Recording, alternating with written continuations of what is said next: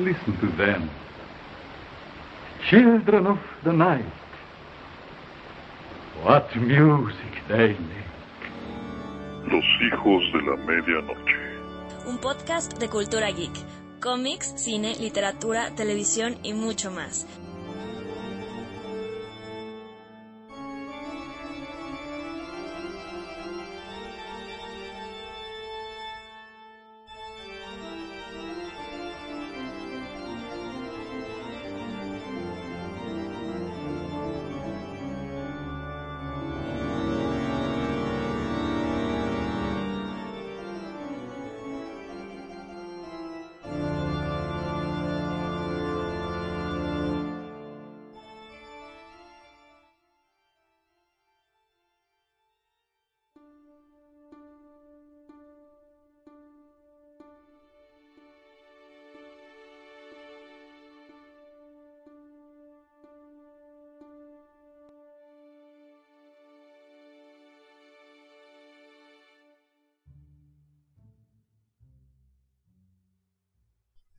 Buenas noches amigos, muchas gracias por sintonizarnos una vez más aquí en Los Hijos de la Medianoche. Mi nombre es Manuel Suárez Adalisa Zárate. Y Enrique Melgarejo. y después de un buen rato de ausencia regresamos. Sí, a muchos les pesará. A otros dirán, bueno, ¿y estos cuates qué? A ¿Dónde- otros ya se les olvidó. A otros ya se les olvidó. Así, ah, chirón. ¿De dónde salieron? ¿Son nuevos? Eh, no, no, no exactamente, no. Hubo un gran hiatus, muchas, este, bemoles. En algún momento se los hice saber en el Facebook. Y pues bueno, no- obviamente no queríamos dejar morir el proyecto. Y aquí estamos de regreso. Y ya estoy yo a cargo de las deadlines, así que... Sí, eso va a estar bastante. Perdón. Eso va a estar, este, complicadito, ¿verdad? Para algunas situaciones, este, digamos que Adalisa se erigió como productora y pues no es, no es este bueno para ciertos integrantes.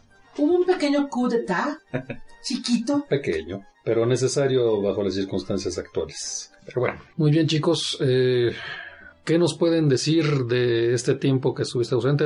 Por lo pronto, Adalisa, recuerdo que fuiste a la Comic Con. Sí. Imagínense desde hace cuánto. Fui a la Comic Con, tuve mesa, mi primera mesa de artista Eh, tuvimos... ah, fueron como 10 conferencias, 10, 11 conferencias. Tuve muchas conferencias. Este, fue una Comic Con muy interesante porque fue el 50 aniversario. eh, pero más Que importante... no hubo nada en especial así que, como se lo habíamos platicado el año pasado, de que era el 50 aniversario. De hecho, Sí, iba a ser algo especial.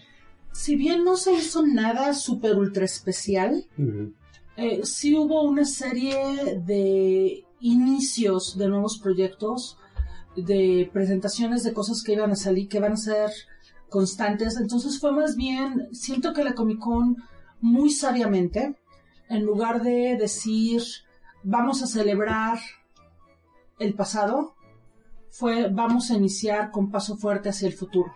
Ok. Lo importante no son los 50 años que pasaron, lo importante son los 50 años que se vienen. Es una actitud interesante, aunque pues, obviamente sí tendría que haber reconocido Oh, un poquito más, ¿no? El reconocimiento de, de los 50 años se dio en el Souvenir Book, en lugar de darle su, este, sus lugares, por ejemplo, al 80 aniversario de Batman, este, que todo el resto del mundo eh, hizo notar, o a las películas que se vienen eh, y cosas así, fue no, no, no. Si van a mandar algo para el Souvenir Book, va a ser exclusivamente del 50 aniversario, y si uno ve, es básicamente una historia de la Comic Con eh, toda la mercancía. De hecho, eh, voy a presumir un poco, aunque ustedes no me ven porque no es el video. Eh, me compré mi camiseta de concierto de la Comic Con, que trae su logo muy estilo Art Nouveau al frente. Y en la parte de atrás trae todas las fechas de la Comic Con con sus correspondientes sedes, porque Ujú. no siempre estuvo en el Centro de Convenciones de San Diego. Ah, ¿no? No, eh, sí. empezaron en hoteles. En cuartos, en- en- De hecho, oficialmente la primera Comic Con, la primera reunión del comité ejecutivo de la Comic Con fue prácticamente jardín de uno de ellos con un montón de cajas de cómics. Ok. Pero la primera Comic Con oficial, como tal, fue en un salón de fiestas de hotel. Eh, la leería, pero está en mi espalda. Estamos hablando de marzo 21 de 1970 en el US Grand Hotel. Ok, Que ahora es uno de los hoteles donde te puedes quedar para la Comic Con. curiosamente. Este, pero eh, después empezaron a crecer, crecer, crecer, crecer y actualmente pues es todo el downtown más el museo. De hecho, para mí lo más emocionante, bueno, no, lo más emocionante fue tener mi mesa del artista ahí. ¿Para qué, para qué les miento? Sí, por supuesto. Este, pero no, lo- de las cosas de evento más emocionantes fueron que eh, una de las conferencias que di fue eh, dada en el Museo de Comic Con, eh, donde tenían una exposición dedicada completamente a Batman. Muy chida la, la exposición con los disfraces de las películas. Había una exposición de todas y cada una de las figuras que se han hecho de blanco y negro de Batman. También había una exposición de los vestidos de Her Universe, que es la moda geek.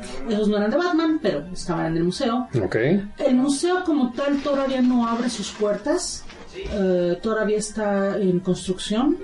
O sea, va a haber un museo como tal. Sí, sí, sí, no, no. Ah, o sea, pensé que era un agregado a la... No, no, no. El Museo de la Comic Con es un proyecto que han tenido desde el año pasado, desde, bueno, desde el 2018, porque una vez más, timey wimey, googly googly, y vamos a tener el, este, y van a escuchar esto en el 2020. Sí, Eh, pero bueno, en el 2018 se empezó el proyecto, se anunció el proyecto en el 2018.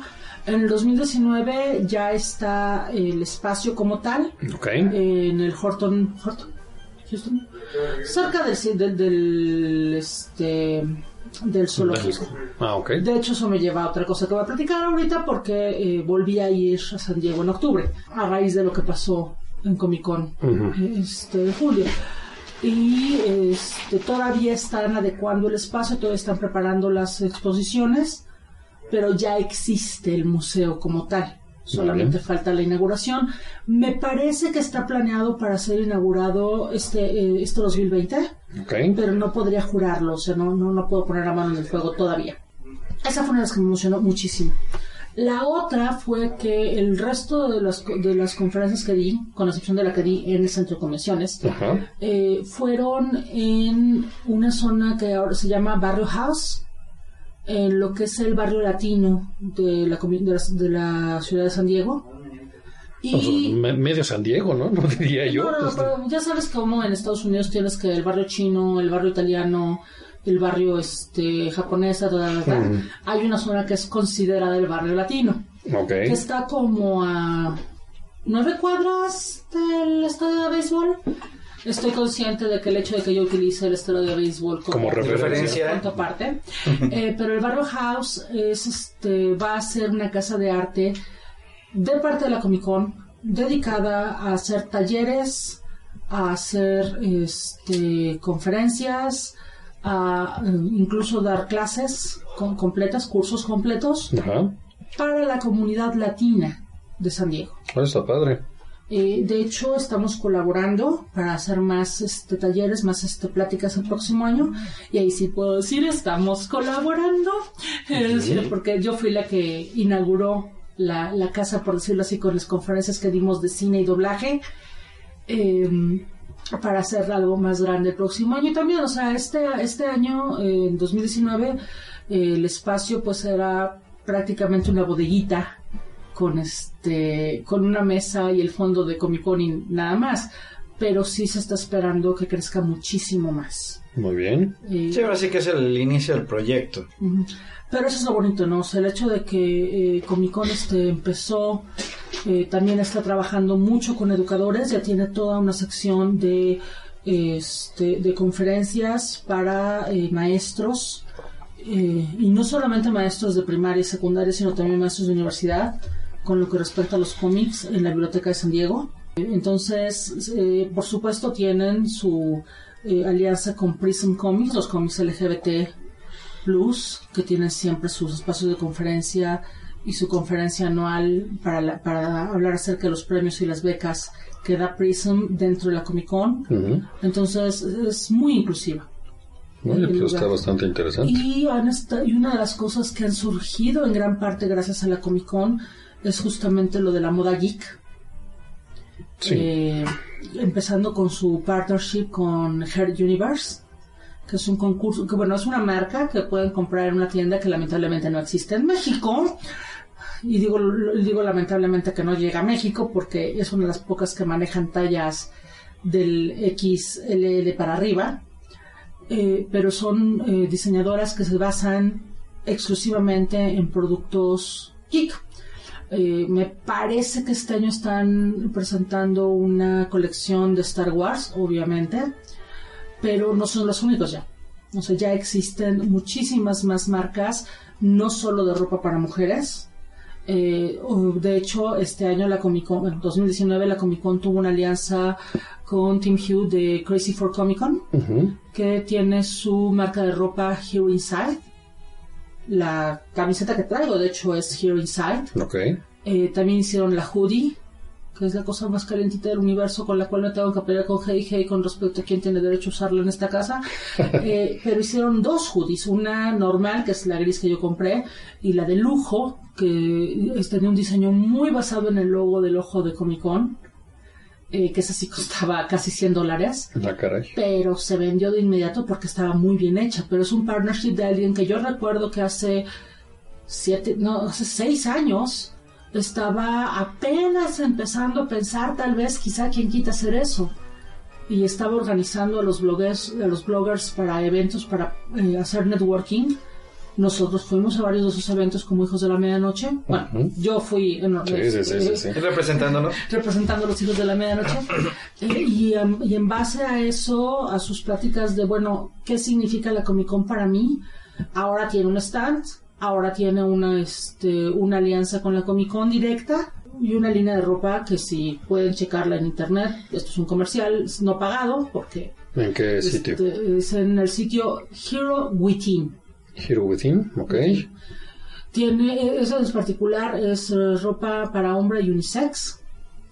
Es- tiene unos sacos eh, muy elegantes que pueden utilizar en el trabajo sin ningún problema, cuyo eh, basados en superiores prácticamente todos de DC, Mm, eso está interesante. pero eh, que tiene las cosas geeks ahí sí que medio ocultas. Hay un, por ejemplo, el saco Superman es un saco azul, exclusivamente, pero que las costuras eh, del saco, particularmente la espalda, siguen el logo de Superman sin que sea obvio a primera vista. De esa manera puede ser un saco utilizado en el trabajo. Ok, ya saben que pueden regalarme de Y el cumpleaños. forro, ese sí tiene. El forro los- es rojo con amarillo.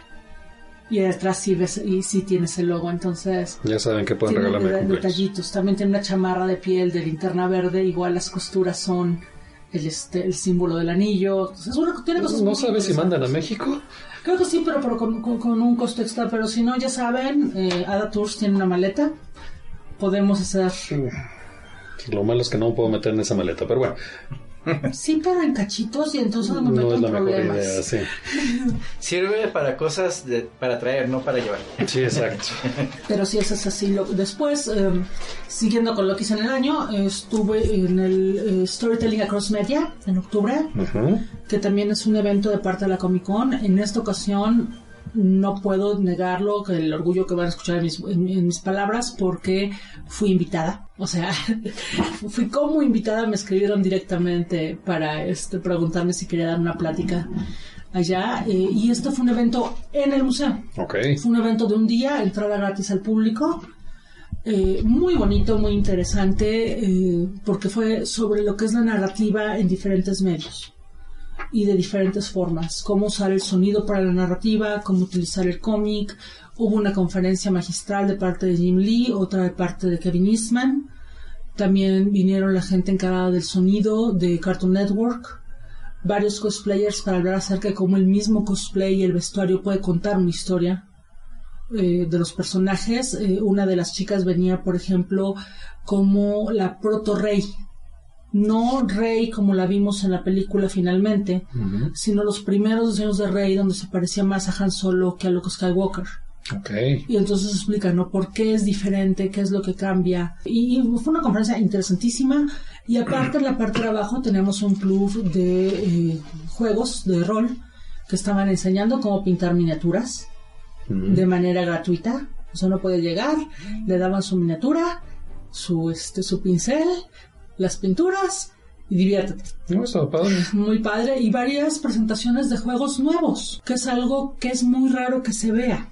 O sea, cuando uno llega a una presentación de, de juegos, usualmente el juego ya está preparado, ya está hecho. Eh, lo que te están tratando es vender el juego. Aquí lo que había era presentaciones de juegos ni siquiera en beta testing. Uno de los juegos que intenté fue un, eh, fue un juego de mesa tipo Power Rangers. No voy a dar más detalles porque todavía está muy en preparación. Ajá. Pero literalmente el tablero estaba hecho de cartón corrugado con Sharpies y las fichas eran tachuelas. Órale. Juego divertidísimo, la verdad. Este, yo espero que algún que, que el día que salga ya oficialmente pueda decirles compren este juego porque sí está muy entretenido, pero eso me, me- me demuestra, ¿no? Cómo no solamente un- un- ser fan de los cómics, de los juegos, no solamente ya consumir los productos, sino también crearlos. Y es hermoso ver cómo grandes eventos como la Comic Con abre espacios justamente para que uno pueda mejorar esas creaciones. Eso está interesante. Este chico no estaba pidiendo dinero, este chico no estaba pidiendo, eh, no, no llevaba ni siquiera Kickstarter. Lo único que quería era Probarlo. feedback. Sí, feedback. pues sí, exactamente. Sí, había que firmar una formita que decía que no íbamos a copiarle la idea, pues porque eso es simplemente lógica. Pero eh, va- va- va- vamos, ¿no? Fue, fue de esas cosas altamente interesantes. Enrique está teniendo un, concurso de inteligencia con Heiji. No iba a ganar. Eh, diría una palabra, pero es inapropiada para el público. Si están en una competencia de miradas mientras yo platico. Pero eso fue básicamente. obvi- eh, obviamente no, no puedo evitar mencionar que el Ada Tours ya está abierta para el 2020. Ya saben dónde localizarme. Correo es adalisa.zarate.gmail.com por si quieren tener ustedes estas maravillosas experiencias en la Comic Con 51. Ya a las 51. Qué rápido, ¿no? Ya es un boomer. Sí, algo así. ok, boomer. Algo así. No bules, Enrique. Y ahí es muy fácil decir que iba a ganar porque sostener la mirada de un gato no puedes. Entonces, Sí, pero es hey hey. bueno. Ok. Muy bien, eso, eso fue este tu travesía a lo largo de estos meses que anduvimos ausentes. Enrique, ¿qué me cuentas tú?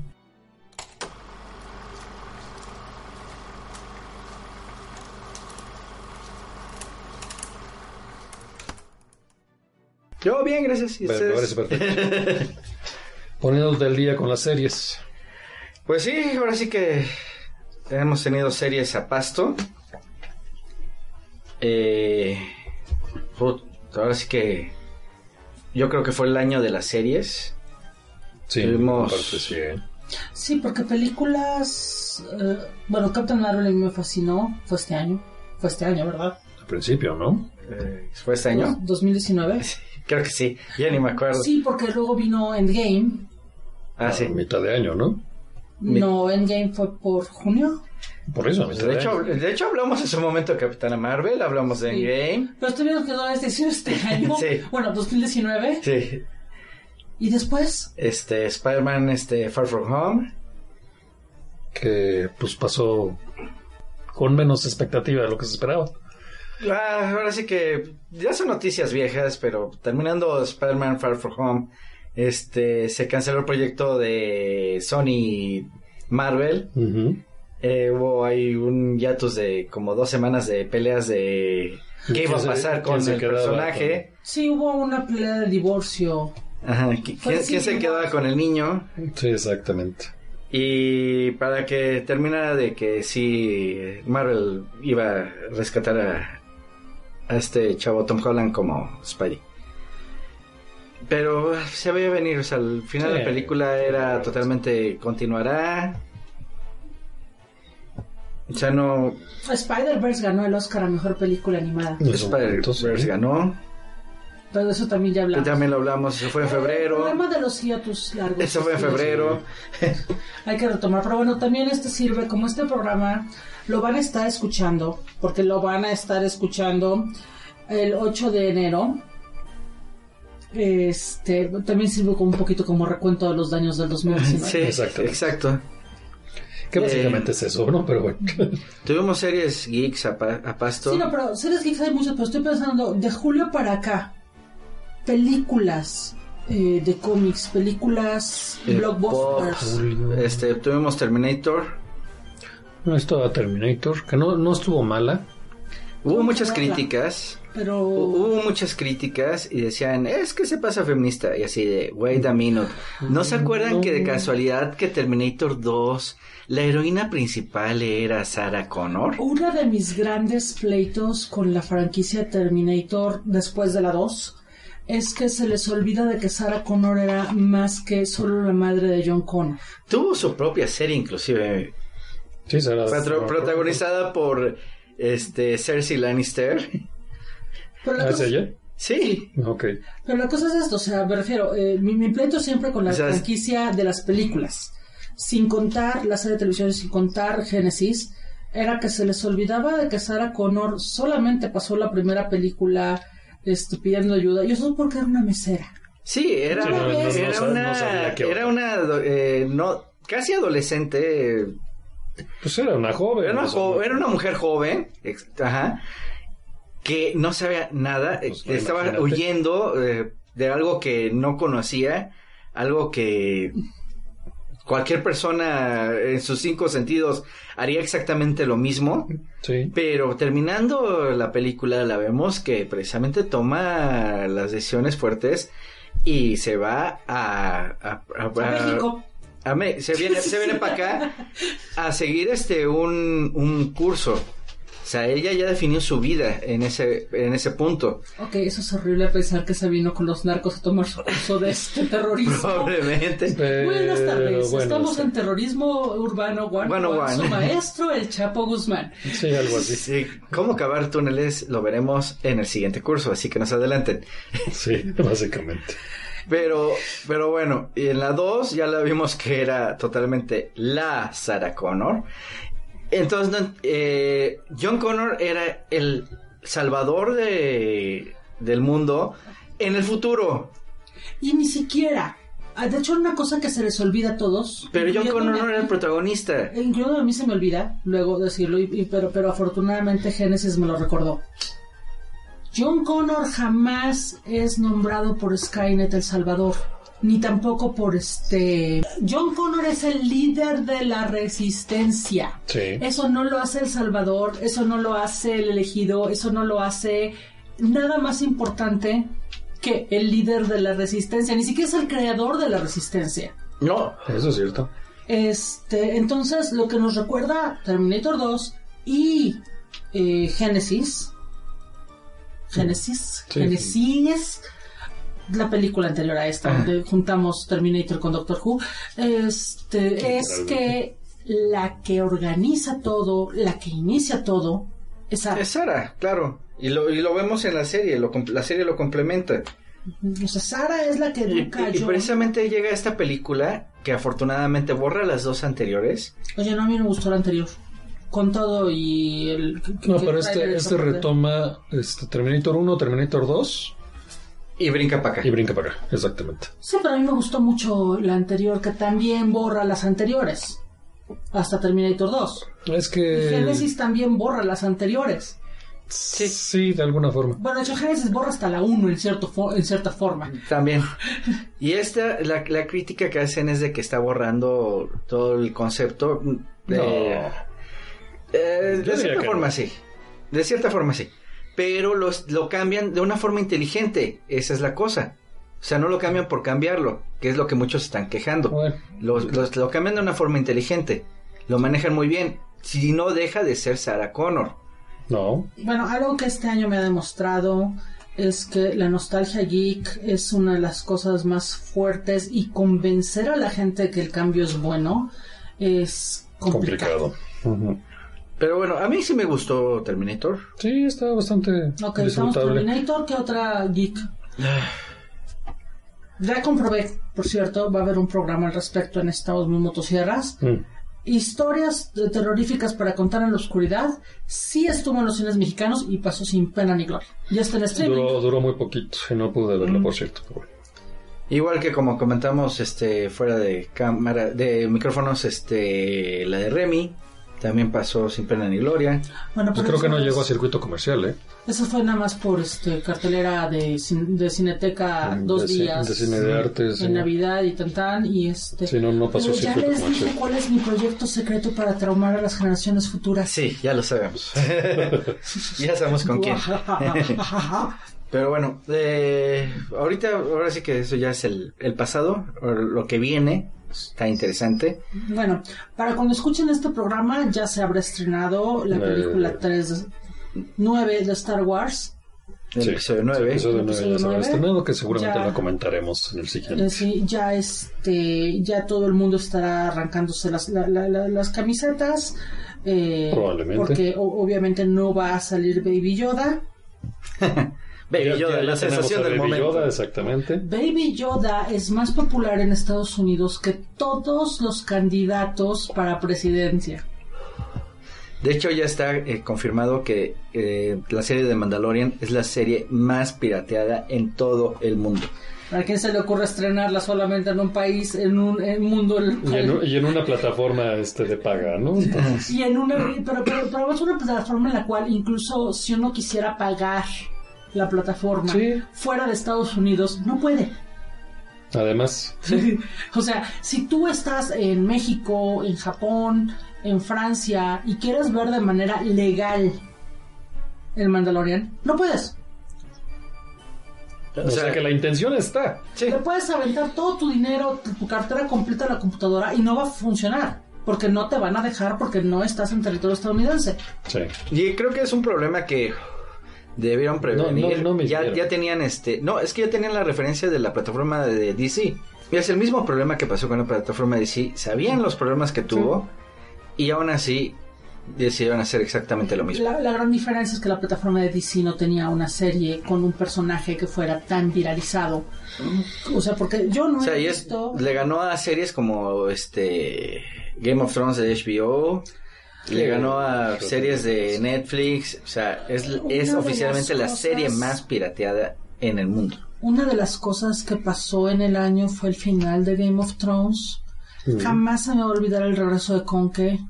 Gracias al final, gracias a dos capítulos antes del final de Game of Thrones.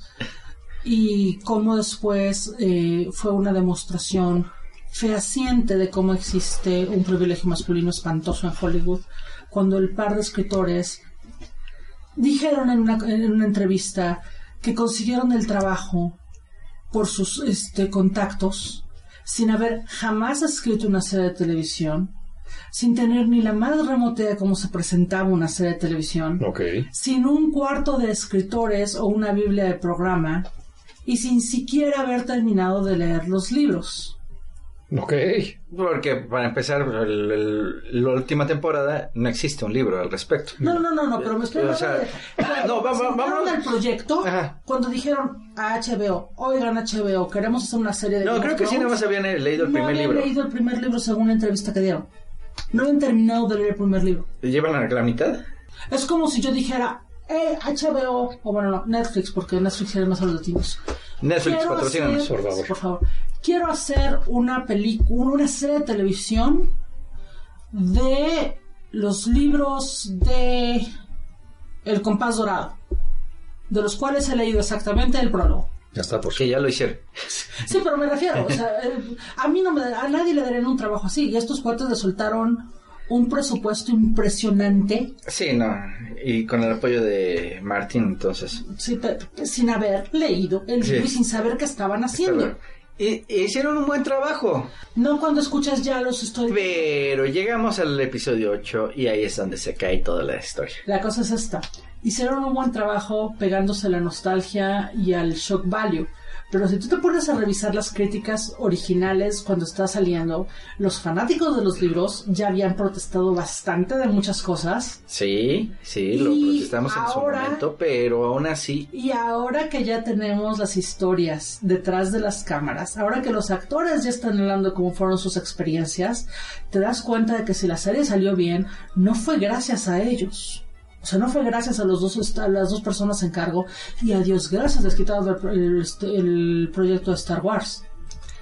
Eh, eh, esa es la cosa que precisamente hicieron una temporada 8 de la patada porque estaban pensando hacer cosas en Star Wars para que al final de la temporada 8 fuera un fiasco y les dijeron, muchas gracias por participar. Y en gran parte lo de muchos de participar fue por la entrevista donde revelaron que no tenían ni la más remota idea de lo que estaban haciendo, que Game of Thrones fue el burro, el burro que tocó la flauta. ok. Y con, y con la ventaja de que la flauta ya traía parte de la canción este, programada. Me refiero los libros. Pero bueno, eso fue. Bueno, ya mencionaron que Historical Materials, que es la, los libros originales, de donde sale el compás dorado, que es el primer libro. Ya la serie está buenísima también. Sí, que está muy buena, no la he visto. Eh, la- a los que no lo vieron, creo que sí lo mencioné en su momento, pero ya que estamos en el recuento de los años, oh Dios mío, vean Chernobyl. No cuando estén deprimidos, porque es una serie increíblemente depresiva. Creo que también ya la, toma- la toma- tocamos. Pero, pero, pero vean Chernobyl. O sea, de- de- que en mi opinión, no vayan a Chernobyl, eso sí. No, no, no vayan. no vayan a Chernobyl y muchísimo menos vayan a Chernobyl a tomarse fotos, selfies en bikini. Ok. en Pripat. Porque el pueblo se llama Pripat. La, este, Sí. La planta, pues, de hecho, la planta se llama Lenin. Es la planta Lenin 3, Lenin 4. Voy a tener que volver a ver la miniserie porque es muy buena. Este, pero si no, no vayan a Chernobyl, pero vean Chernobyl. En mi opinión, fuera de las cosas geeks, fuera de las cosas de cultura pop, Chernobyl es la mejor miniserie del año. Ok. Fuera de las Fuera de... de- cultura pop, porque además estoy muy Sí, bueno, sí, fuera, fuera de Sí. las, sí, Steven sí, sí. Universe, la película fue hermosa. Salió la película Steven Universe. Sí. Salió, ¿qué más películas importantes? Ah, la del Día de los Muertos, que fue Pues pasó verdadero sin pena ni gloria. fiasco. Pasó con una crítica muy importante que creo que es necesario que los creadores de películas mexicanas entiendan. Estaban todos blanquitos. Hubo, hubo crítica al respecto de Claro, de hecho le iba a decir una. Bueno, o sea, una crítica eh, generalizada. O sea, Sí, la sí, sí, principal la crítica principal, de toda sí. la gente que se atrevió a ver la película fue, ok, hay un montón de cosas que, que- que podemos hablar, pero lo principal es que todo el cast es blanco.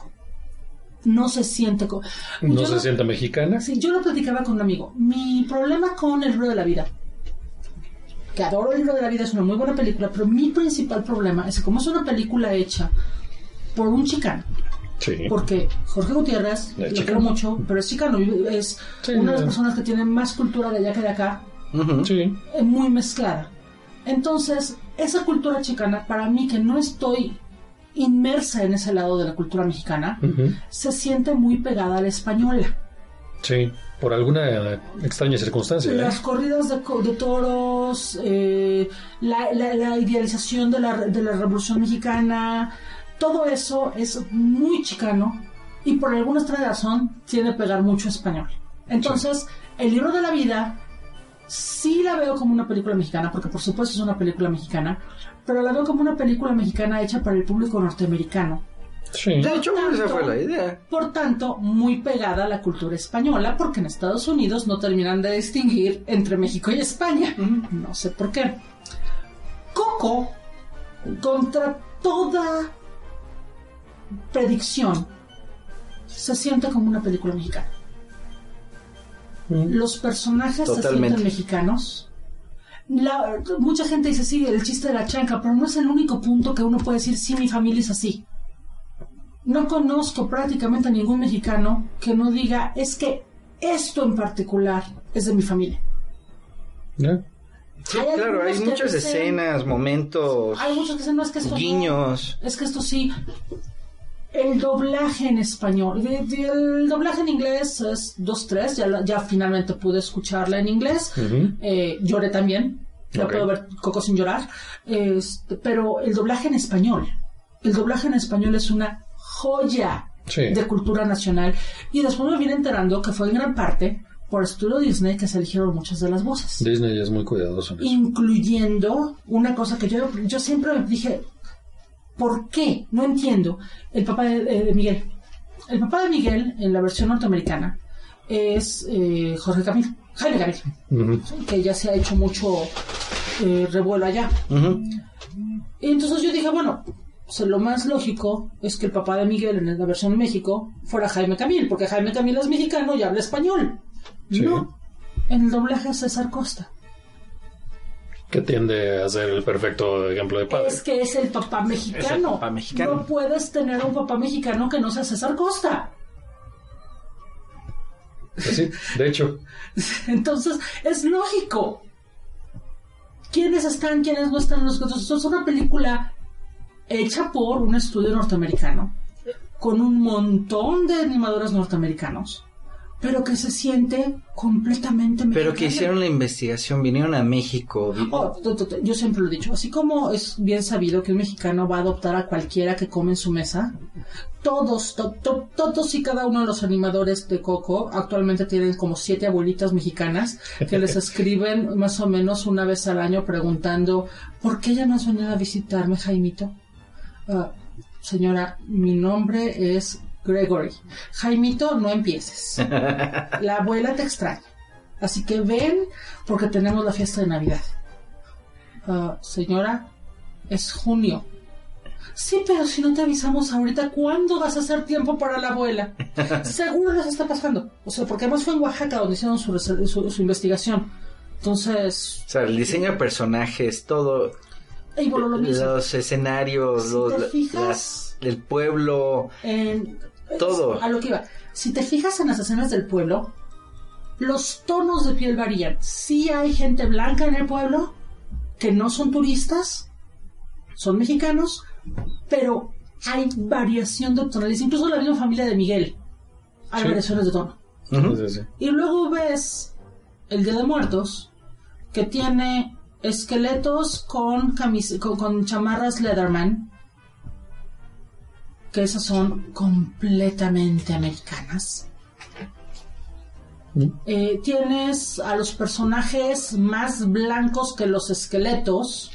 Y la historia como que... ah, De la historia no hablo porque ahí sí voy a decirlo y siempre ha sido mi queja con el público mexicano. Tendemos a ser más estrictos con nuestros productos que con los productos norteamericanos o con los productos de otro país. La historia es suficiente para un anime de tercera. La historia es suficiente para una animación de Minions. Porque hasta Sí. tiene sus intentos de Minions. Sí, horrible. O sea, la historia, si lo hubiera sacado Sony Studios, si lo hubiera sacado eh, Bones, bueno, no Bones, a Bones sí le hubiéramos exigido un poquito más. Sí. Si lo hubiera sacado Pierrot, no estaríamos hablando de los problemas de la historia. Ujú. Sí, ese es el problema. Es- Sí hablaríamos de que no se siente mexicana. Pero en el caso de ser Estudio Pierrot o ser Sí, este, pero sí, Sony, sería lógico. Pero para hacer un estudio mexicano con producción mexicana y demás, sí, no, como no, que... sí. ah, Si dejando de lado la historia y los problemas que pueda uno tener, la película no se siente mexicana. Ok. Lo cual es un problema tomando en cuenta que es una película mexicana. Pero bueno, eso fue en cuestión de aquí de México. Eh, ¿Qué más tenemos? De películas... Es que estoy pensando, si tienes razón, ahí fue, fue por lo menos de julio para acá, ha habido más series y miniseries importantes para la cultura pop, para los geeks, que este que películas. ¿Qué películas? Tuvimos Watchmen, que ya terminó. Para cuando estén escuchando esto ya terminó. Ya acabó Watchmen. De hecho, para cuando estamos grabando esto ya terminó. Ujú. Yo no la he visto, pero dicen que está buena. Es- Está entretenida, está muy... ¿Pero en qué, qué parte de Watchmen toma? Ninguna. Retoma los personajes. O sea, vemos a... Eh, Esta es una continuación de 30 años después del cómic. Ok, esa era más, más la pregunta. no, o sea. no, no, no, no es una parte del cómic, es una continuación que también Alan Moore estaría en contra. Pero de Dragon Alan Moore está en contra de De todo, todo. excepto de Pokémon Go. Oye, que me mande su este código de amigo y con todo gusto. Yo lo que quiero saber es cuál es su equipo de batalla. Porque si no tiene por lo menos un Tangela, me voy a sentir increíblemente decepcionada. Eh, te apuesto que trae legendarios. Puede traer todos los legendarios, pero si no tiene un Tangela y no hay ningún legendario serpiente. ¿Cómo no, Rayquaza? Ah, cierto, entonces tiene que tener a Rayquaza. Si no tiene a Rayquaza, Alan Moore me y- sentir y- altamente ofendida. Y de mínimo tiene su... No es legendario, pero tiene su murcielaguito. Ah, por supuesto. Sí, sí, el Subat sí sabemos que lo tiene porque su hija nos pasó el chisme. Eh, Nos pasó el chisme todo el mundo cuando lo mandó en Twitter, no solamente a nosotros. Para que no digan que estamos diciendo. Ah, que suba el código de amistad y ya le mandamos solicitud. Le podemos preguntar a la hija. Pero Ok. en series, Good Omens fue de las, de las que empezó el- la, la catarata. La temporada geek. Sí, Watchmen. o Titans, que también... Titans, la temporada insiste 2. Que la vea. Muy buena. Shira ya vamos en la temporada 4 y se puso buenísima. ¿A la 4? Eh, ¿Cada cuándo sale? No, la 3, la 3. Sí, la tres, ¿no? Sí, sí, Si estamos a la 3 ya va a empezar la 4. Sí, Pero por eso me quedé chirón. Dos temporadas en este año. Ya hicieron cosas. Sí, hicieron dos temporadas este año. Hicieron la 2 y la 3. Ah, No, muy rápido. Este, lo que pasa es que fueron, fueron las temporadas, la primera temporada, Mm. la, la segunda temporada, perdón. La segunda temporada fue media temporada. Ah, ok. Entonces, entonces fue la, co- la segunda parte de la segunda temporada y, la, tercera. No, no, no. O sea, es la tercera la... Ah, la sería- tercera es la sí. continuación de la dos. Ya. Normalmente. Y no quiero dar spoilers, Pero, pero hicieron algo que la vieja Shira y el viejo He-Man ujú. jamás se hubieran atrevido a hacer. ah, caray. Sin decir quién, hay una muerte de un personaje principal que tiene muñeca. Uy. Sí, jamás, se lo, jamás lo hubieran hecho porque si no, ¿cómo vendían muñecos? Sí. Pero bueno, eh, la muñeca no existe en la nueva serie. O sea, no tiene muñeca en la nueva serie, pero sí tenía Pero muñeca es un personaje clásico. Es un personaje clásico, es un personaje principal, es un personaje que aparece desde el principio de la serie. Mm, Porque Arms no existe en esta el continuidad. universo de Shira. Es este No, sé, es un personaje de Shira. de Shira, que es un personaje de clásico y lo mataron. El pelirrojo que volvió negro. No voy a decir quién. Otra vez. A Bo lo han matado, lo, mataron. No, digo, bien. pelirrojo que vuelve negro. No empezamos con ese tema. Pero, Estamos, estamos, estamos tomando agua tranquilos. ok. Ah, ¿Qué más tuvimos? Bueno, Watchmen está, está muy buena. Al principio sí tuve mis quejas al respecto, pero conforme fue evolucionando la serie, De hecho, la Estuvo- protagonista principal fue nombrada Entertainment of the Year por la revista Entertainment Tonight. ¿Mm? Entertainment of the Year. Regina. por, por ocho no sé. episodios, pero Creo que tiene otros papeles aparte de. O Pero, pues, fue una la buena reconozco interpretación. de ahí, pero. Sí, pero tenemos a personajes clásicos de Watchmen en la serie, Ujú. 30 años después.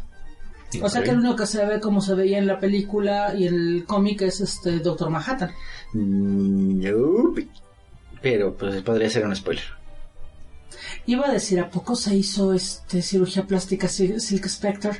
No, pero el Doctor Manhattan sí se hizo cirugía plástica. Bueno, Doctor Manhattan tiene todo el derecho del mundo a verse como se le antoje. De hecho. Porque yo no quería verme como me veía antes, tomando en cuenta cómo me veo en Doomsday Clock. O sea, así de, ay, esa interpretación de mí no me gusta, me voy a ver como quien sea que no sea él. Pero este es- se las recomiendo, está buena. Este Titans la temporada 2 no tiene madre. Desafortunadamente el final de temporada se cayó. Trataron de resolver las cosas muy rápido y dos problemas muy fuertes que tenían los, los resolvieron en el último episodio eh, Fast Track. Ese es un Que eso, error. eso no siempre. es Ese fue el problema. E- Ese es un error que luego las series de televisión de Sí, no siempre es bueno. Digo, a veces es porque no les queda de otra, porque los acaban de cancelar. Eh, de hecho, por ejemplo, otra serie que también ya empezó, eh, Steven Universe Future, que no es la temporada 6 de Steven Universe Es un James. Es el... No es el No, epílogo. spin-off. Es el epílogo después de la película. Pero la cosa es esta. Mucha gente se quejó de que eh, el final de Steven Universe and the Crystal Gems, la temporada 5, fue un final muy apresurado. Y tienen razón. ¿Por qué? Porque originalmente les habían dicho que hasta allí. O sea, ese era el último y luego la película y tan tan. Esto, porque la película ya estaba en producción desde antes. Entonces sí hubo un par de cosas que tuvieron que acelerar porque si no, no llegaban. Ahora que tienen el epílogo, no pueden tomar este, esos este, hilos de nuevo porque ya cerraron esos hilos con la película. Entonces tienen que, que- que- que cerrar los hilos de la película. Ya, ya. Pero este, pero sí es así de sin spoilers a todo el mundo, sí Steven necesita terapia y sí es culpa de Pink Diamond. Entonces todo lo que voy a decir. O sea, Pink sería nuestro Barry. Y Greg Universe sigue siendo maravilloso. Me cae, me cae yo bien el, el, Gre- el Greg.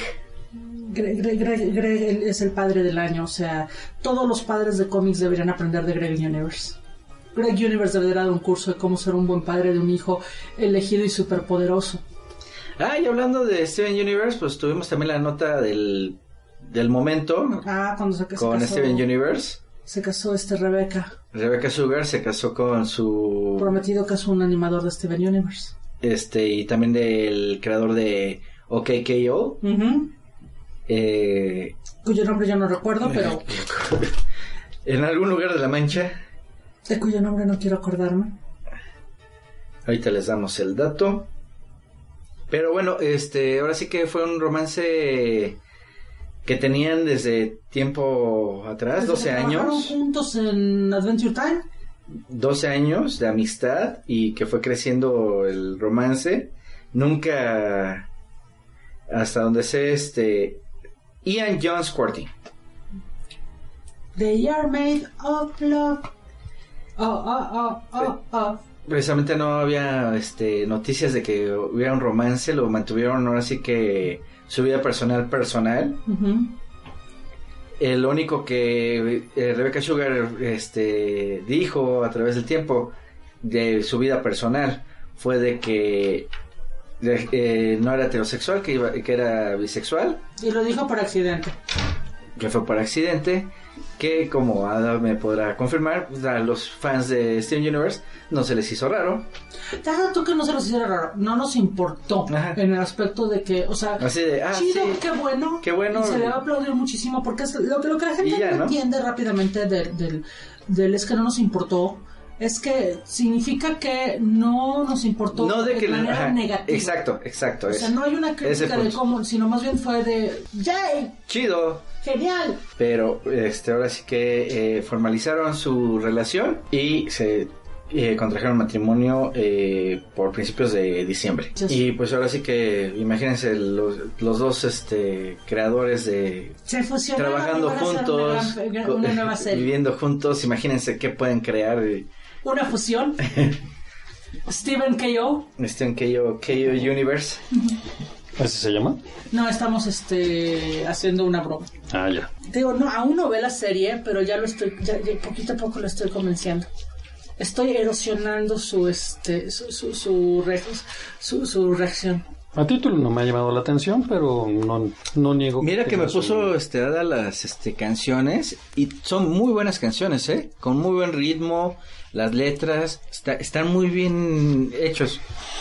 Tal vez le, le des chance en algún momento. Tengo que terminar de ver Gravity Falls, después hablamos. Pero así que para el tipo de música que hay actualmente, las canciones de Steven Universe son muchísimo mejores, eh. Yo tengo que decir, la película en particular tiene mi- mis dos canciones favoritas de la película son eh, Your Other Friends, que es la canción de Villana de Espinal, eh, que es muy jazz, muy similar a lo que es las caricaturas de los 20 Por razones dentro del, del plot, Spinel se mueve como un este, co- como una Rubber House Animation de los 20 entonces Para que obviamente, entiendan, eh, Mickey Mouse en sus inicios cuando estaba en el bote, esos son Rubber House Animation. Mm, Eh, y la otra canción que adoro, adoro completamente, es- y que me hizo querer un personaje de la serie que yo no quería en la serie, es este Independent Together, que es la canción que canta Steg, la fusión de Steven y Greg con este con Opal, que es la fusión de Perla y Amatista. Es una canción preciosa. Y qué pena que no está aquí Liz con nosotros, porque entonces ella y yo haríamos sobre Steven Universe todo el rato. Si es nuestra Opal oficial. Nuestra Perla oficial. Sí. Así es, Perla. No, Opal. Es Perla, nuestra Perla oficial, porque su, su cosplay de Perla es muy bueno. Sí, la verdad, sí. Eh, ¿Qué más? Nada más Ay. les puedo decir, se perdieron la exposición de Del Toro. Ah, sí, él fue. Sí, eh, Manuel fue al- a la exposición de En casa con mis monstruos. Muy buena, no solamente por, por el trabajo de Del Toro, que pues bueno, obviamente es fabuloso, sino fue una exposición pues para todos los amantes del cine de terror clásico, es una delicia. Vemos cómo fue influido Guillermo desde su, su infancia para crear los universos que, que tiene ahorita. Vemos eh, obviamente esto enmarcado en donde él creció, que es Guadalajara, da un poco más de significado. Vemos sus influencias de, de Disney, de este, Los monstruos de Universal. todos los monstruos de Universal, efectivamente, todo lo que él leí- leía y veía desde pequeño. Los cómics que leía, sobre todo hay una hay un, pues sí, podríamos decir que una sala dedicada a Frankenstein, que es así como que la imagen más, este, pues más, que se le quedó más grabada Y el Mary monstruo. Sí, básicamente. Sobre todo el, El Prometeo moderno. el Boris Karloff, el- la imagen de Boris es el que se le queda. Ahí este tenía arte original de Bernie Wrightson. ¿Mm? Entonces, este val- valía mucho la pena. Lamentablemente, por un lado se acabó y hasta eso le extendieron la, la duración. Esto empezó, si mal no recuerdo, fue por ahí de Julio. Un poquito antes de la comisión Mm. de Comic Con, si mal no recuerdo.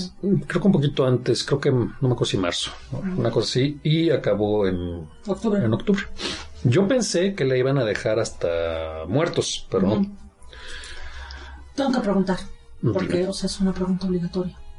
¿En algún momento exhibieron el, el, este, el comercial de Alka-Seltzer? Solo se menciona. Oh, rayos.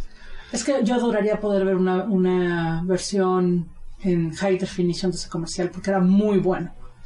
La verdad. Sí, obviamente no, no mencionan todo lo que, lo que ha hecho Guillermo, pero sí, este, pues sí, lo, lo que lo influyó. Probablemente pueda compartirles el álbum que, subí a mi Facebook personal y voy a ver si hay forma de compartírselos en la página de Facebook, por supuesto. Fueron más de 100 fotos las que tomé, porque yo sé que no todo el mundo pudo ir, no todo el mundo vive en México también de nuestros escuchas, Tenemos una escucha en Rusia. Hello, Tovarish. No, no me acuerdo cómo se dice hola en ruso, pero Yo tampoco, espero pero que dije espero hola. espero que nos esté. Hello, Tovarish. Eh, Es pasiva. Ok, gracias, Enrique. No, Pasiva, Tovarish. no es pasiva, es este. Gracias. Bueno, también. Ok, ok, ok. Entonces mi idea fue tomar la mayor cantidad de fotos posibles para que pues, quien no haya ido, pues mínimo se diera una idea. Pero siguen la pista, me parece que la exposición regresa a Los Ángeles. Ujú. No sé ahorita cómo... Honestamente, yo la dejaría en México. Hubiera sido muy, muy interesante hacerlo, No. pero... Pues, no, no, no, no, no, no, porque no quiera compartirla con el resto del mundo. O sea, la verdad que haga una gira por todo Estados Unidos es genial. Entre más gente conozca nuestra cultura, mejor. No lo digo porque todavía California sigue incendiada, entonces. Ah, bueno, que sí. le pase lo que le pasó al resto de la colección. Sí, sí, sí, lamentablemente este, por allá no andan bien los climas, ¿verdad? Entonces, es por eso. Iba a decir Dime, dime, dime, de. Comic Con. Sí, sí, por favor. Ahora tenemos sección de Comic Con. Sí.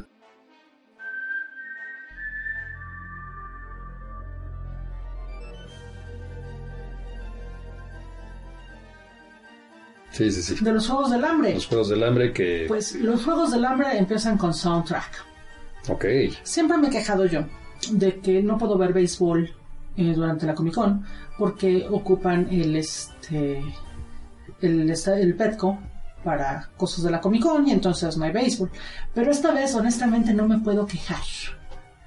Porque la Comic Con hizo tratos con el estadio y con no uno, sino dos tours de conciertos.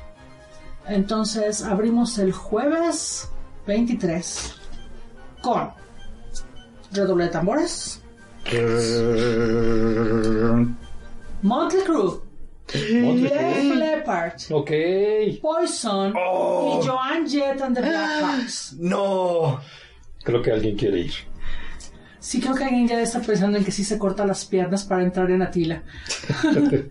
Mockley, Poison, Def, Joan Jett And the Blackhearts. and the Blackhearts. Ok. Y si eso es demasiado ochentas para ustedes y tienen suficiente ganas- ochentas, créeme. y tienen más bien ganas de entrar a la onda emo grunge de los noventas, en el julio 24, o sea, el viernes siguiente, Ajá. tenemos a Green Day, Fall Out Boy y Wizard. Eh, no está mal, sí. Nada más nos faltaría incluir a Blink 132 y, ya te- Ándale. y a Ándale. My Chemical Romance, que se rumora que van a regresar. Dicen. Este, y que en mi opinión sería que regresaran para la Comic Con porque ustedes saben, el crossover Umbrella Academy, que también fue una serie Sí, este también año, salió, sí. Que, pues creo que pasó sin pena ni gloria, ¿verdad? Pues sí. En sí, Umbrella Academy pasa sin pena ni gloria, o sea, es un buen producto. Ah, de veras, de de, de veras, años. de, de la serie, de la serie cierto, estaba Umbrella Academy, estaba The Boys. Que tampoco También. me llamó la Bueno, atención. pero The Voice es Miller y yo trato de evitar a Miller por mi estómago. Pero son series este geek. Y este The Boys me quedé en el primer episodio, las, es de las series que tengo pendientes y está buena. Está muy bien adaptada. Tiene un problema de demasiados problemas de consentimiento para mí. Bueno, Mm, Para mí. Sí. Pero si les gusta Mark Miller y esas cosas, Miller es particular. Eh, ya tenemos algunas personas que ya dijeron sí, sí voy a estar en Comic Con vendiendo cosas. Entre ellos está el diseñador Ash Evans que hace una serie de ilustraciones de gatitos en el espacio preciosos. Eh, Pablo el Gorila, que es un producto hecho por Kickstarter, también van a estar. Felipe Cagno de Florida va a estar allí. Scott Zambelli va a tener su onceava mesa en eh, Artist Alley. Bien. Puna Press van a estar allí.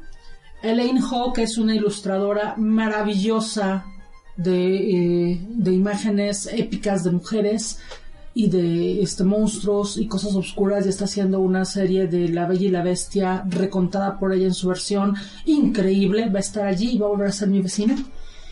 Quiero mucho Elaine. Este, Lía este, Hernández, que es una de las pioneras, de las verdaderas pioneras del manga en Estados Unidos, también va a tener su mesa en Artist Alley. Entonces, y Sarah Alfrin va, este, va a hacer su debut. Entonces ya estamos empezando a anunciar. Como dije, sí, también voy a estar yo. y Morphy, el, este, eh, eh, la cabrita viajera, también va a estar conmigo. El buen Morphy. Sí, pero de las artistas confirmadas en, que van a tener mesa para San Diego 2020, la edición número 51, eh, pues tenemos precisamente a las que acabo de mencionar y por supuesto a Dalisa Zarate está confirmada. Lo dije dos veces. Sí, pero lo estoy diciendo por tercera vez, Para que no se les olvide. que no se les olvide. O sea, Eh, hubo un pequeñísimo este mix-up con los correos durante un rato de que pues, hubo gente como yo que recibimos como cuatro correos diciéndonos que sí teníamos mesa, que no teníamos mesa, que sí teníamos mesa, que no teníamos mesa, que sí teníamos mesa, que no teníamos mesa. Fue estresante. Pero bueno, esas son ahorita las noticias y por supuesto que ya debemos estar listos para el Hotel Apocalipsis, eh, la pedida de los de, los cuartos de hotel que este año sí voy a tener que participar porque tristemente eh, y esto sí lo te quiero decir al aire eh, USA Hostels su eh, sucursal del centro de San Diego que me estuvo pues los últimos 10 años como su no más. Desde el 2014 desde el 2004 me tuvieron como su clienta anual cierra sus puertas. Entonces ya solamente queda la este el hostel en Ocean Beach que es muy bonito y también pueden quedarse allí para la Comic Con pero es un poquito muy lejos para mí. Eh, lo cual es, es muy curioso porque este año yo ya vi la lista de hoteles. Hay cuatro hoteles nuevos en la lista más yo sé porque vi las construcciones en octubre están construyendo otros tres el centro de San Diego es prácticamente puro hotel, entonces Yo espero que la cerrada del US Hostels. Yo espero que este, esto que cierran el US Hostels del centro no sea definitivo, sino que sea porque van a hacer remodelaciones fuertes.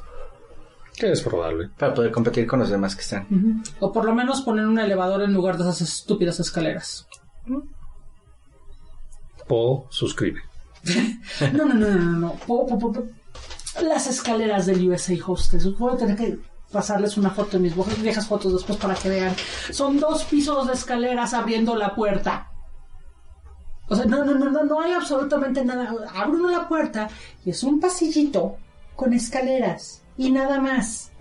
Y son dos pisos de, escalera, de esas escaleras para llegar a recepción. O Ah, suscribe. recepción. Sí, o sea, no, no hay una sillita o un algo donde puedes poner tus maletas al abrir la puerta. No, abres la puerta y agarras tus maletas y subes. Dos pisos. Dos pisos.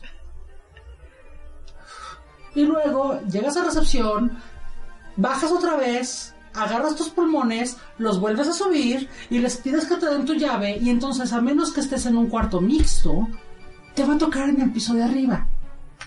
¿Cuántos pisos hay? Dos. Ok. Y este cuarto, a menos que estés en un cuarto mixto, porque si estás en un cuarto privado o en un cuarto de puras mujeres, te va a tocar en el piso de arriba. Y esos son otros dos pisos de escaleras porque es una escalera de esas en Z. Ah, ya. Ok. No, pues sí. Y lo que más odio de que cierren el hostel es que yo tenía la esperanza de que algún día me dejaran poner un par de tablones grandotes en las escaleras de bajada para aventar a Tila este, de una patada a ver hasta dónde llegaba en la calle. Ok. Pero bueno, Pobre Tila. Con esto informo, para ya cerrar esta sección, que faltan 217 días, 23 horas, 10 minutos y 10 segundos en el momento en que grabamos para la Comic Con de San Diego 2021. Pero nadie está contando. Nadie está contento. Ah, bueno, se nos fue de los trailers. Los que acaban de salir. Ah, sí.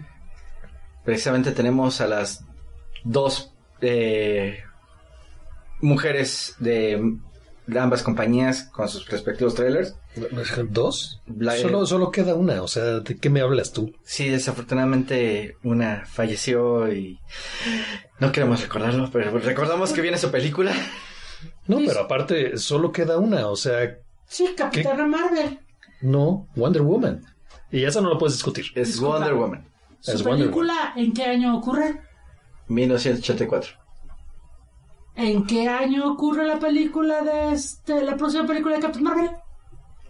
2019. Luego entonces, ¿quién es la única que está en el presente? Eh, Pero ese es un anuncio apenas de que va a No, no, no, salir la refiero. película. Pero el tráiler De ya la todos tenemos. modos, la película de Capitana Marvel ocurre en 86. Luego, entonces, ¿quién es la, este, la más este, moderna? De todos ¿Y modos. quién salió en una película don- de- de- del 2019 que fue un éxito? Ja, discúlpame, pero mayor éxito fue Wonder Woman que Captain Marvel. Endgame. todos Endgame. Endgame salió tres minutos. Pero salió. A diferencia de que hicieron con Wonder Woman en Liga de la Justicia. Salió más que Captain Marvel. Muchísimo más y tuvo protagonismo. Ah, bueno, que la Sí, pero película, la película no. fue una porquería. Sí, pero salió más que. Y la otra mujer de Marvel que sale en Endgame se lleva la película. Sí. Pero bueno, viene Black Widow, que es una retrospectiva de cuando está en Rusia. Obviamente, antes de todos los eventos de Endgame y de Infinity War. ¿Dónde, ¿Dónde se supone que la van a situar? ¿Han dicho? ¿En Rusia? No, o sea, espacio temporal. Sí, sí, sí, me queda claro, pero. Dijiste en dónde, no, no cuándo. No, ¿cuándo? Sí, tienes razón. Tienes razón. ¿Cuánto? ¿Cuándo? Eh, no. Este, no hay una fecha, este, así que digas específica. Suponemos que es después de que, de, de- de que cayó Rusia. Na- no, un poquito más, este, para acá. Yo creo que ya, eh, porque le reclaman de que está en Estados Unidos. Sí, no, por eso, o sea, es después de que cayó Rusia, o sea, después de que ya no existe Rusia. Sí, pero eso fue Bueno, en que los, no existe la URSS. Sí, pero eso fue en los ochentas, noventas. Yo me refería dentro de la continuidad del universo cinematográfico de Marvel, pero. Eh, después de Avengers. Ya estando ella en Shield. Gracias. Porque aparece este Porque- Red Guardian Eh, Red Guardian, que está retirado. y es el este El, el sheriff de, el sheriff de Stranger Things. AKA el Hellboy que no queremos No recordar. queremos recordar, por eso no lo mencioné. ¿Eres Hellboy? Él es Hellboy. Luego. Sí. Ujú. Y no lo queremos recordar. Dicen que no estuvo tan mala la película. Ah, ¿quién no, no, dice eso? Yo no, es- no he leído a una sola persona que diga la película estuvo pasable. Ajá. Ya no digamos buena. Exacto. Bueno, eh, hace poquito volví a ver este Hellboy 2 y también es pasable. Créeme, si alguien... no, Y mira que es Memo, ¿eh? las personas que aman Hellboy que yo he leído lo más Sí, no, amable que han dicho de la del, re- del reboot es que la tipografía estaba bonita. Ajá. Ok. Bueno, El- los que la han considerado pasable es de no me quedé dormido. ok. O si me la llegaran a pasar en streaming en lugar de otra película, King Kitty no lo consideraría fraude. Sí. Ok. Sí, así de buena y por eso no la queremos recordar. De acuerdo. Que de hecho fue de este año. Por eso no lo habíamos mencionado. Cierto, cierto. Pero bueno, este, el- como eh, Red Guardian, eh, también está Taskmaster, que está horrible el diseño. No lo, no me acuerdo, no me acuerdo cuál era, pero Eh, así- Uno de máscara de calavera con capucha y... Sí, me acuerdo de Taxmaster, El pero no me Taskmaster acuerdo, es un amor. no me acuerdo cómo, cómo se ve en, en el su, trailer. Ah, ya en el trailer. Y su, este, y, y su bromance con este Black Ant en los cómics es lindísimo. Amiguísimo de Deadpool. Bueno, Eh, pero bueno, eh, viene también este, sale Yalena, la segunda Black Widow, la güera, ¿no? la güera. Van a mencionar el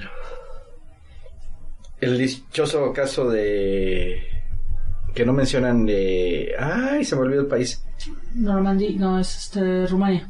de no si es en Rumanía ¿Cuál todo lo de era? lo de ajá lo de la No, broma no. de que hacen eh, Black Widow y Hawkeye Ah, ya. Ya, ya, ya. van a sacarlo Entonces, teóricamente, ¿qué saldría este Hawkeye? no sabemos No sabemos porque la situación del contrato de Está en- está en veremos. tal sí, vez. por las situaciones que se presentan. Ajá. y bueno A sí menos que ya haya grabado las imágenes. las escenas sí O este que metan a Hawkeye 2. Se supone que eso es para la serie. Sí, no, aquí en esta, en la película, no, en la película pues es, un- no, yo creo que ni ha nacido, o es una niñita de tres años, dos, o sea que no. Que no nos ha demostrado Riola con adultos que matan gente, venden. Y bastante. Sí, pero apenas. se- Puede ser cualquier otra. eh, Este, Sí, no, pero como es la situación de que, que vivieron hace unos años, entonces, Sí, está. sí, es muy complicado. Ahora quiero ver a Hawkeye cargando una bebita. Y me acuerdo cuando, Bo- cuando Bucky, cuando Nomad, Nómada. cuando Nómada, que era, ¿quién- pero no me acuerdo quién era Nómada en ese momento, pero hubo un Nómada, que no recuerdo quién era. ¿El Nómada original? No, el Nómada bueno, original se llama Nómada- Steve sí, Rogers. el, el- perdón, el Nómada 2. Si Nómada 2 que traía su Bucky, que era una bebita, Ajá. pero él fue el primero. Sí, Marvel fue el pionero. De bueno, hecho, no, no. los pioneros fueron Long Wolf and Co. Es a lo que yo. Pero él no lo traía en una este carriola, él no lo traía en un este en una mochilita, Ajá. lo traía en un este en ¿En un, carrito. de hecho Cable también, este... Pero Cable fue después de Nomad. Sí, después. Traía a Hope. Qué bueno, Cargando. est- estamos de acuerdo Como que de, Man- tiempo. de Mandalorian estamos viendo Long Wolf, Long Wolf. Ah, claro. No, no, no, no, no, estamos viendo Long Mandalorian Anchor. Ok, buen punto. Pero pues sí, Wonder Woman 1984. Que se ve interesante. que la próxima persona que se refiere a la armadura de, la, de, de este Wonder Woman como el Caballero del Zodíaco va a recibir un batazo. De Y hecho, lo que es no conocer a la armadura dorada, pero bueno. sí. Y de hecho tampoco es No originalmente visto- de Kingdom Come. Salió mucho Excuse me, antes George con George Pérez, Pérez. Portada número uno. Pero la luce muy bien en Kingdom Pero es Me diferente. gusta más cómo se le ve con, la- con dibujada por George Pérez. Las dos están excelentes. Las El dos. punto es que no es una armadura dorada. Exacto, no es, no es la armadura de Sagitario. ¿No? Podría serlo. No, Podría serlo. no, no podría hacerlo. Es una chica griega. Sí, pero es un águila. De principio es un águila. A lo más sería la armadura de Marín si Marín fuera una, este caballero dorado. Y eso Pero es no algo que me podría gustaría ser ver. Sagitario. Ajá. Imagina- Aparte- imagínate a Marín poniéndosela de Sagitario. No, No. porque Marín no es Sagitario. Digo, pero imagínatelo. No, no, No, puedo no puede. imaginármela porque Marín no nació en los meses de Sagitario. Bueno. Y eso es importante en los caballeros del Zodíaco también. Sí. Por cierto, felicidades a ella. Acaba de pasar su cumpleaños. O sea, De Sagitario. Ah, sí. o sea, ella sí es Sagitario. Sí, pero no, no, no, hay que respetar ambos cánones. Ok. Eso podría llevar a que muchos dijeran que quieren ver el live action de Caballeros del Zodiaco, como han insistido, y yo no quiero verlo. Tomando en cuenta que ya vi la serie de Netflix, no estoy segura. Sí. Pero bueno, eh, pero yo quiero ver el mundo arder, así que y creo que hay muchos fans que sí quisieran ver live action Caballeros. Me gustaría verlos, pero más por el diseño de armaduras en real, que ya nos ha tocado ver en maniquís y demás, pero no creo que O sea, sea. ya vimos a unos caballeros este, griegos con armadura dorada. En la película de... Este... Está Furia de Titanes, pero bueno. No, no, Furia de Titanes no, otra. La donde sale Henry Cavill. Este. Ay, se me fue. Ya, ya sabes cuál. Sí, ya. Ahí salen caballeros dorados Sí. y O griegos. sea, te digo, la idea no es. Visualmente es muy atractiva. Pero adaptarse en Seiya a live action, como que no. Creo que no. debo recordarles el hecho de que en la serie de Netflix, dejando de lado que resumieron todo el torneo galáctico en dos episodios. Que eso hasta cierto punto se agradece. Oh, se agradece mucho. Sí, totalmente. O sea, Es que es- voy a hablar en pro de la edición de, de la versión de Netflix. Ah, ok. O sea, es, es, es curioso, la edición de Netflix no es Caballeros del Zodiaco, Ok. pero yo sí tengo la conciencia de que si quiero ver Caballeros del Zodiaco, veo Caballeros del Zodiaco, no necesito una nueva versión.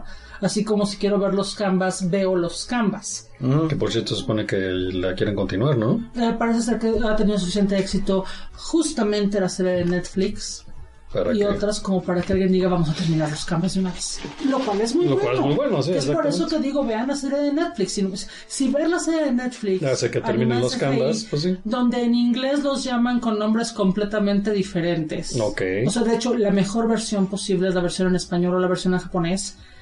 Eh, y la versión en español tiene un doblaje espantoso en Horrible. muchos momentos, pero es mejor a la versión en inglés, Ok. donde les cambian los nombres a todos. Seiya, ¿cómo se llama? No me acuerdo cómo se llama. No sé si se queda como se llama porque es Saint Seiya. Pero todos los Eh, demás. Los demás sí los cambian. ah, si mal no recuerdo, Seika termina llamándose Marion Ok. y cosas así. Pero no, nos resumen todo el torneo intergaláctico en dos episodios. Sí, es... Y tienes esta increíble escena de los caballeros de bronce contra helicópteros de ataque. Eso no está mal. No, no, no, por eso.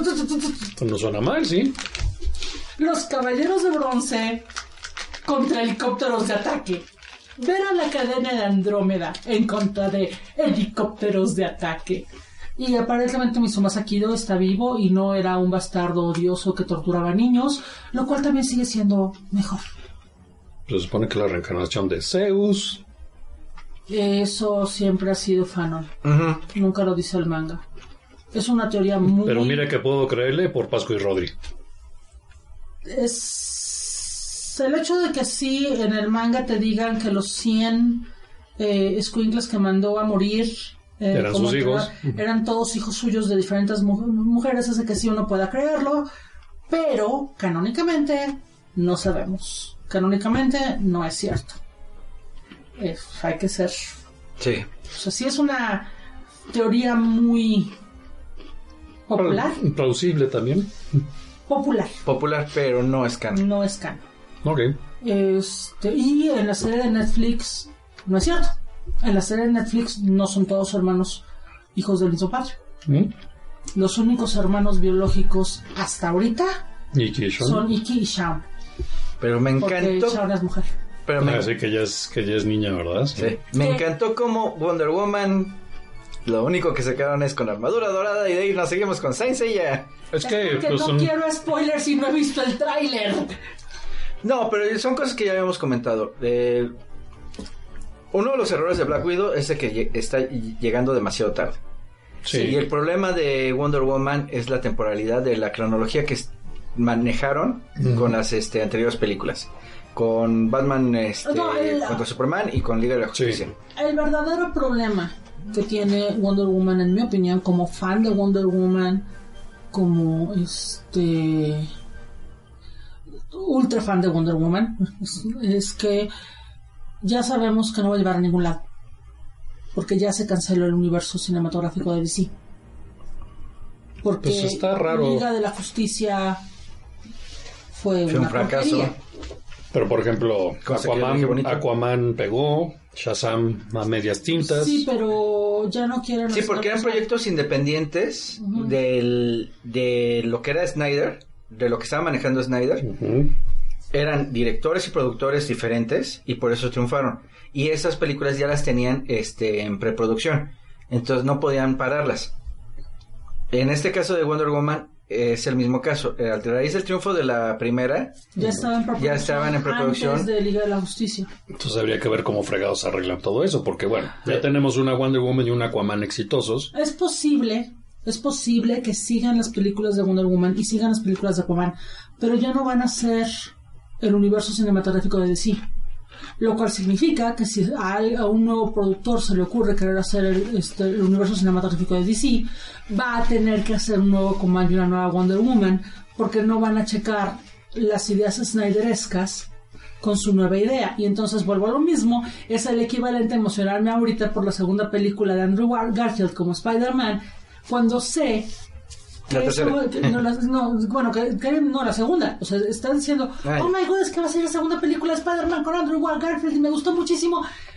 Y está anunciado Civil War donde va a ser un nuevo Spider-Man no, ya en, el- en ese en ese momento. tiempo. O sea, no, no. de- Para mí como fan, de hecho hasta se me hace insultante que yo tengo que saber que el éxito de Wonder Woman como franquicia está atada a Justice League. Porque siempre fue un proyecto, un side project Ajá. de Justice League. Sí. Y que en. Justice League le quitaron todo lo chido de Wonder Woman original. Ujú. Que, que se ve en Batman contra Superman, curiosamente. O sea, en Batman contra Superman a Wonder Woman se lleva la película. Sí, Totalmente. pero no hace nada. O sea, O sea, visual- visualmente... Visualmente se lleva la película. Se lleva la película. Y en la escena de pelea contra este con- contra Doomsday es increíble y es una escena chidísima. Pero netamente en la película ella no hace nada. La puedes quitar de la película y no pasa nada. La puedes cambiar por una lámpara sexy y no pasa nada. Que La puedes entonces cambiar- muy flaquita. La pero- puedes cambiar para por, por este por, por Hal Jordan y no pasa nada. Es más, lo puedes cambiar por Hal Jordan hecho por este eh, actuado por este John Barrowman y hasta puedo llevar la minifalda. Ok. No pasa nada, o sea, yo la amé sí, pero lo único que hace Wonder Woman, lo único que hace Diana en la película es ver trailers de Aquaman, Cyborg, eh, Aquaman, Liga de la Justicia y este. Y Liga de la. Justicia. Es Sí. lo único que hace. Y, ro- y robarse el aparatito de Bruce Wayne. Que, que es para ver. Para ver todos los, Los trailers. los trailers. Nadie se los había subido a YouTube, ¿ya ves? Sí. pe- pe- pe- Pero, te das cuenta. No vemos su personalidad. No. El único, mo- el único dejo de personalidad que se le ve a Wonder Woman en, en Batman contra Superman es cuando sonríe antes de pelearse contra Doomsday. Y esa sonrisa solamente tiene sentido si ya viste la película de Wonder Woman. Porque es una sonrisa de ahora me voy a pelear con alguien que está a mi nivel. O si, o si sabes del personaje, porque pues, No, no necesariamente tienes Porque que ver tienes que saber que en realidad es una diosa en esta continuidad. Mm. Cosa que no siempre es cierto en el caso de Wonder Woman. Semidiosa. No, es hija de Zeus, diosa. Semidiosa. No Pues, es. bueno, Sí, sí, mi dios. Sí. Les digo que dice mi diosa. Que su último gran adversario fue el dios Ares. Ay, no más. O sea, es así de, güey, finalmente llegó un, un reto y además no es humano, así que a este sí le puedo dar.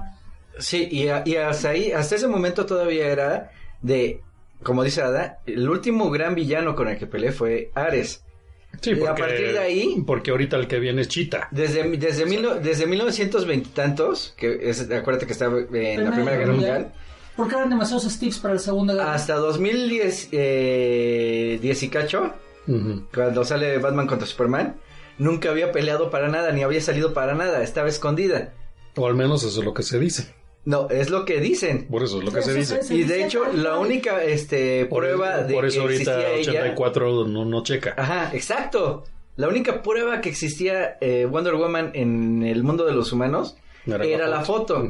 Y era lo que quería recuperar. La recupera y el, hasta ese momento Bruce Wayne no sabía de ella. Tendría- precisamente ese problema con continuidad 1984. Curiosamente es un problema que Capitana Marvel logró, logró rescatar porque tenían una mejor planeación. En el momento en el cual le dice a Nick Fury, solo me llamas en una verdadera emergencia y hay muchos más planetas que sabemos gracias a Gu- Guardianes de la Galaxia, explica perfectamente bien por qué nadie había mencionado a la Capitana Marvel hasta el final de Infinity War. ¿Y por qué? Porque desde el inicio, cuando llega a la Tierra, dice, soy una extraterrestre. ¿Y que- con quién se presenta? Con Nick Fury, que están organizando SHIELD. Entonces Shield se encarga de borrar cualquier rastro de, un problema intergaláctico que podría haber en Estados Unidos. Y sí. la poca gente que la vio este actuar directamente en público, le puedes decir que fue una filmación de una película, porque fue en California. Eh, también. O sea, lo pudieron ocultar fácilmente, porque había toda una organización gubernamental en el asunto. ¿Cómo lo van a arreglar en este en Wonder Woman 84? No sé, pero de buenas a primeras, incluso sin ver el tráiler, solamente escuchando lo que me dicen del tráiler y recordando lo que dijeron en las películas anteriores, suena a hay un agujero de plot gigante porque a nadie se le ocurrió que las íbamos a conectar. Sí, ¿Qué porque nadie se le ocurrió que íbamos a hacer una película posterior Sí, sí, en esa época. que Sí. es el problema que tiene todo el universo de en el cine. Si hubieran hecho Wonder Woman 2 en 2019, no había pr- problema. ¿Por qué? Porque ya la vimos actuar en Batman contra Superman, ya vimos en Liga de la Justicia. Entonces la gente ya, ya conoce a, a Batman, Superman, Flash y Wonder Woman. Pero, Entonces ya, ya puede actuar libremente. Pero- Pero en 1984 no. A menos que nos hicieran a la Wonder Woman este, setentera del traje blanco, que ya vimos que no lo van a hacer. Sería interesante. Sí, pues ya vimos que no lo van a hacer porque en el trailer sale con el traje. Sale con Y la traje y con armadura. armadura. O sea, A lo mejor alguna escena con el traje blanco. será chido, pero Eh, Sería, pero, pero nada más va a ser un guiño. Sí, por supuesto. Pero, pero queda en eso, en un guiño. Y aún así es una época de, de Wonder Woman de la cual solamente nos acordamos los verdaderamente acérrimos. Sí, de hecho. Pero precisamente va a actuar con, en, en público con su traje y con armadura.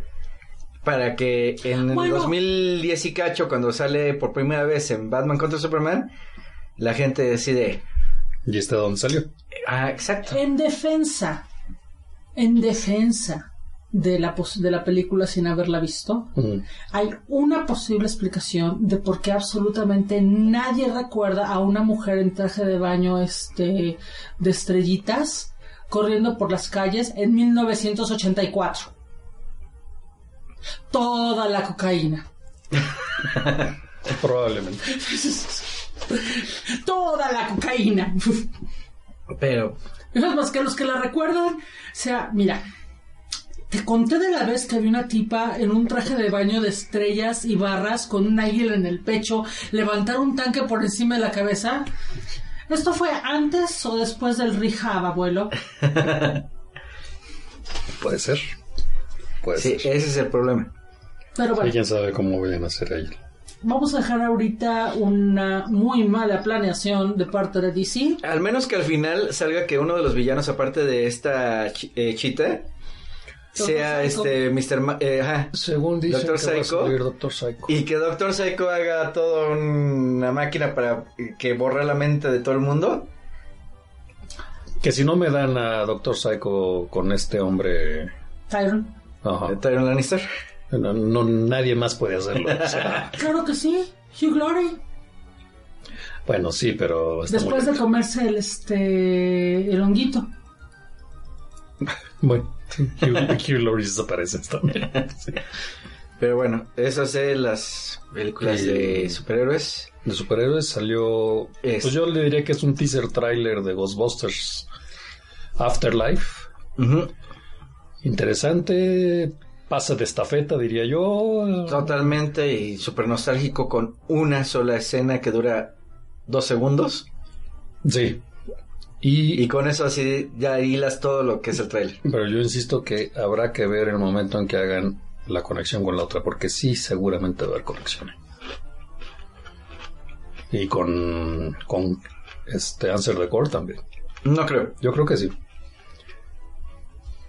Yo solamente voy a decir que para mí solamente existe un Ghostbusters. Mm. Y se llama, no, y se llama Holtzman. Bueno, sí, Holtzman, sí. Sacrile. Bueno, a ella le gustó Answer the Call. No podemos negar.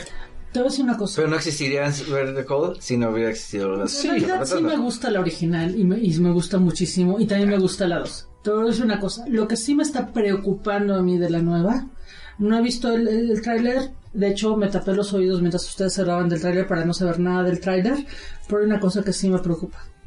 La mayoría de la gente que he visto hablar entusiasmada de la nueva película no lo están diciendo, es que estoy entusiasmado porque vi el tráiler, estoy entusiasmado porque aparece tal cosa, estoy entusiasmado porque aparece el Ecto 1, eso sí lo sé porque no. No hay forma- no hay forma de- Este no bloquea tiempo el tag, Ah, pero no hay forma, digo. pero nada más no están diciendo eso. Están diciendo, estoy entusiasmado porque esto borra Answer the Call. No Y necesariamente. nada. ¿no? No, es que es lo que están diciendo. No, no estoy diciendo que sea cierto o que sea falso lo que están diciendo. No, ok. Estoy diciendo, su razón para estar entusiasmados es que ellos creen que esta película va a borrar Answer the Call. Y eso no es motivo para estar emocionado por ninguna película. Y aparte, obviamente no borra Answer the Call porque sabemos que sucede en otro Universo. universo. Y muy aparte, no borra Answer the Call porque nadie va a llegar a mi casa a golpearme y robarse Answer the Call en el momento en que saque este- saquen esta película. La película sigue existiendo. Que no existan continuidades cuanto aparte, pero nunca existió en continuidad porque es un universo alterno.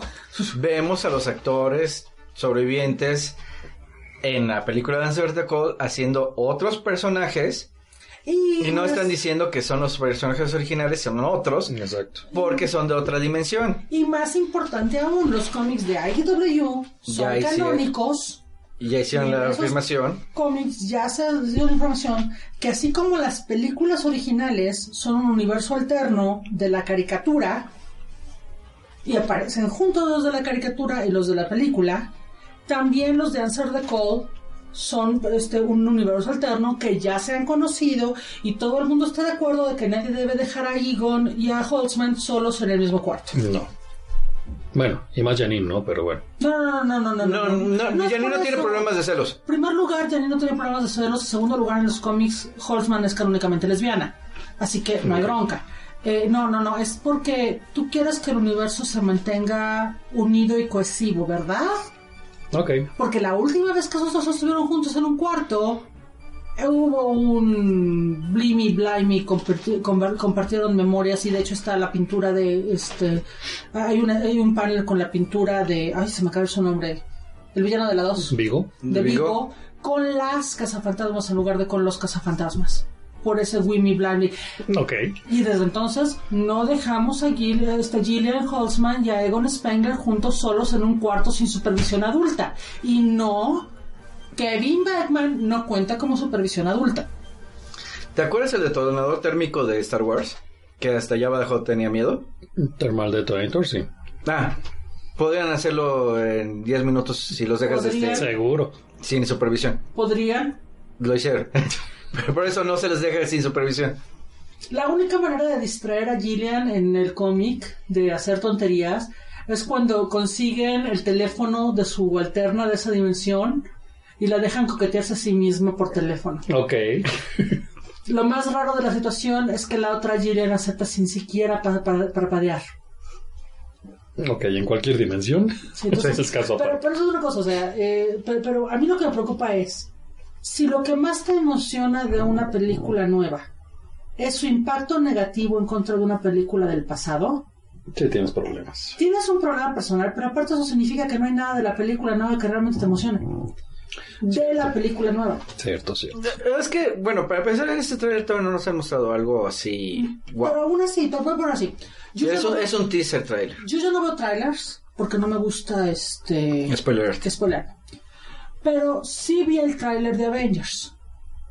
Si mi primera reacción al teaser de Avengers, donde lo único que ves de Hulk es los ojos verdes de Mark Ruffalo, fuera, oh genial, así ya no vamos a tener que recordar a Edward Norton, el Hulk de Edward Norton, eso diría algo muy malo de ese teaser trailer, algo muy malo de esa este, de- de la película Claro. si no me emociona el hecho que veo a este Capitán América, de que veo a Black Widow, de que veo a Hawkeye, de que veo a Hulk, de que veo a Thor, este, si no me emocionan esos frasecitos de esos personajes y la idea de que los voy a ver a todos juntos en la pantalla en una sola historia. Y mi único pensamiento es, ja, ja, ja, ja, ja, ya no voy a tener que recordar a Edward Norton como Hulk. El teaser está mal hecho. ¿Mm? Debería haber algo en el teaser de, de Cazafantasmas que emocionara a la gente que no fuera ja ja ja ja ja las feministas van a, van a odiarlo. Sí, pero ya estamos de acuerdo en eso. O sea, precisamente tienen problemas porque hay muchas cosas espectaculares. Ahorita lo estamos comentando en dos segundos. Te muestran algo que entusiasmó a todos los fans verdaderos de, de Ghostbusters. En dos segundos. Bueno, entonces le agradezco mucho a los verdaderos fans de Ghostbusters de no estar comentándolo en Twitter. Y, este precisamente porque estamos de nuevo de los ochentas y salió el tráiler de Top Gun Maverick. Cierto. Maldito Tom Cruise. Yo había dicho que ya no quería ver películas suyas por obvias razones. Pero me pegó en la nostalgia y sí voy a tener que ir a verla. Soy mucho más fuerte que usted. Sí, Sí, sí, sí. Es sí. increíble que Tom Cruise sin camisa tenga menos efecto en mí que en ustedes dos. No, no Es que no sale refiero- sin no me camisa. sin camisa. pero sí volando su avión. Me refiero a que es Y- Maverick de Top Gun. Discúlpeme, pero si en Top Gun no, si en Top Gun no hay una escena de voleibol donde salgan todos los soldados sin camisa, no es Top Gun. Eh, de hecho, Top Gun no es este, un juego de voleibol en la playa. Sí sale, ¿no? Es de aviones. la parodia. No, así sale el juego. No, me refiero a que no solo es. Yo sé que no solo es, pero tiene que salir. O sea, perdón, no me referí fuera de cámara a Top Gun como la otra película gay de Tom Cruise. Sí. Pero precisamente es Maverick.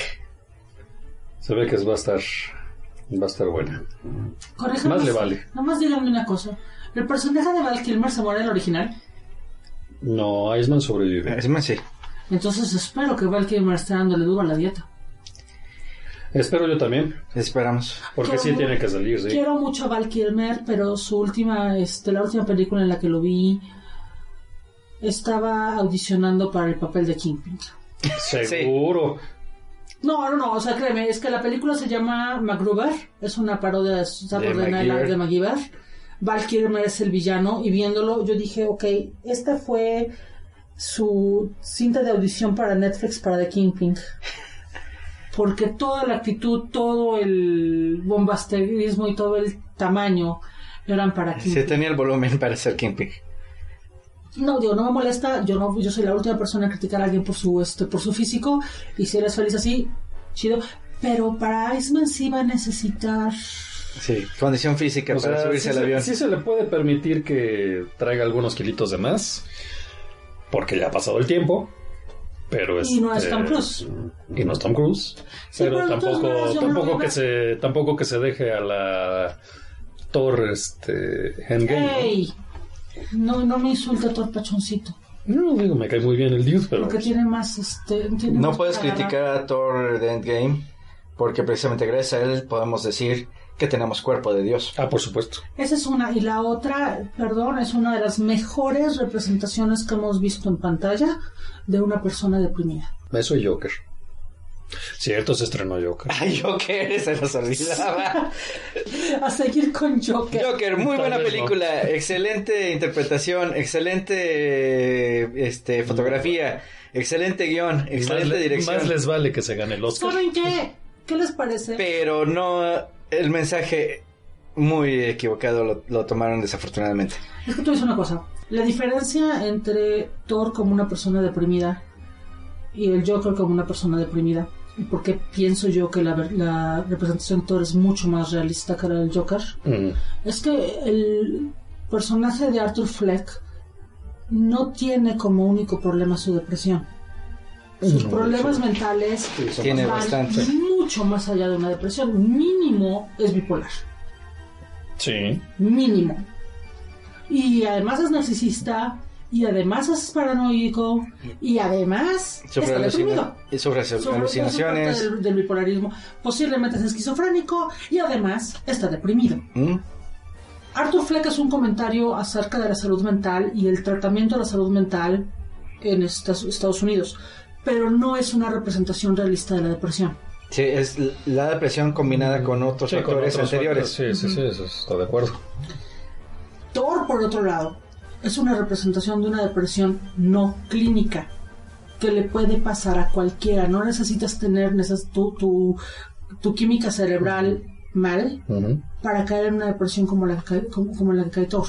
Ok, sí. Y tiene una escena súper valiosa que no tiene Joker. Que es el momento cuando en el pasado Thor recupera a Mjolnir. Ok. Bueno, yo creo que soy esa, digno.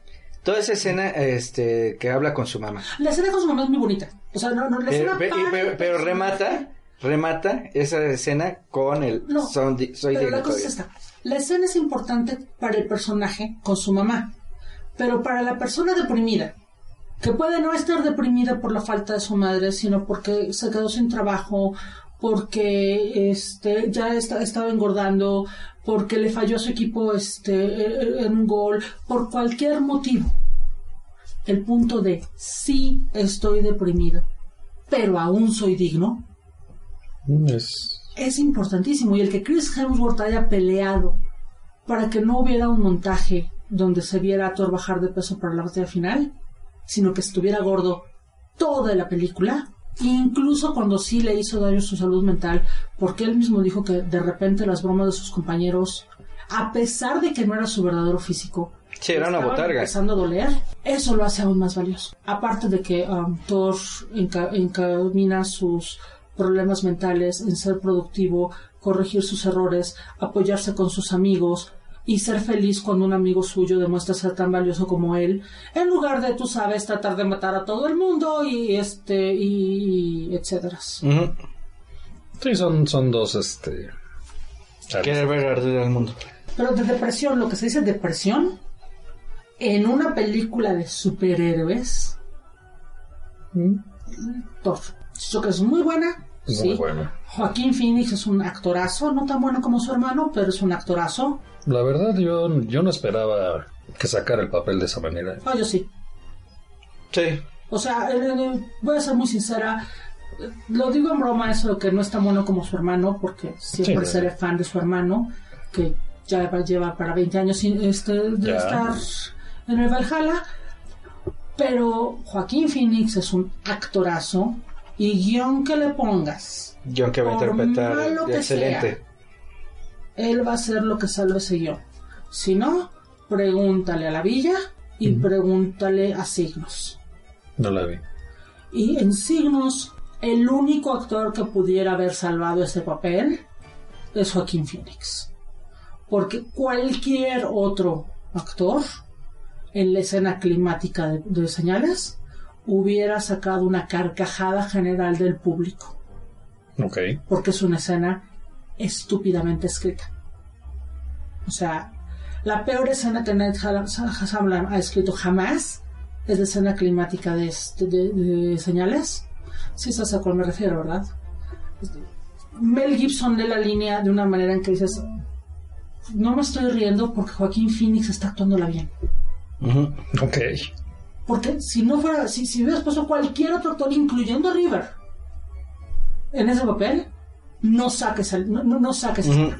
Entonces, yo tenía fe que así eh, la película del Joker fuera un pastiche de. Ah, y otro personaje este deprimido, el de Mel Gibson. Sí, de hecho. Y el hermano haciendo, el hermano menor haciendo el soporte de la familia. Exactamente de la depresión del. del- este. Pero vamos, Um, así el guion de Joker hubiera sido un collage de viejos guiones de César Romero rechazados por ser demasiado campis para la versión de 66. Y mira que. Yo hubiera, yo tenía la confianza de que si algo iba a valer la pena esa película, era Joaquín Phoenix. O sea, no me importaba, el guion pudo haber sido el peor guion del universo. Pudo haber sido The Room o Manos de Hands of Fate y Joaquín Phoenix lo hubiera sacado. Así de buen actores. Sí, El- definitivo. O sea, muy aparte de mis bromas, creo yo que Joaquín Phoenix es el mejor actor de su generación. Probablemente, ¿eh? Sí, igual cuando lo mencionaron que iba a ser el Joker, este, yo por mi parte fue de, no manches, quiero verla ya. Cualquier persona que hubiera, di- que hubiera tenido la reacción a Heath, de tipo, es que Heath Ledger, jajaja, galancito bonito, no va a poder, con Joaquín Phoenix está mal. O sea, Joaquín Phoenix de hecho es un mejor actor, en mi opinión, que Daniel Day-Lewis. Uh, se la llevan, ahí se la llevan. La diferencia Es que Dan- es que Daniel- Daniel Day-Lewis no actúa, se vuelve el papel. Sí. O sea, el señor se- sabe hacer zapatos y escribir con su pie izquierdo, porque la idea de "Mm, tal vez debo actuar esta escena no le cabe en la cabeza. Ajá. O sea, aprendió a hacer zapatos y tuvo, tuvieron que sacarlo un par de veces de la cárcel por iniciar pleitos en bares durante la filmación de Pandillas de Nueva York. Sí. O sea, se mete demasiado. Sí, eso es eso. No.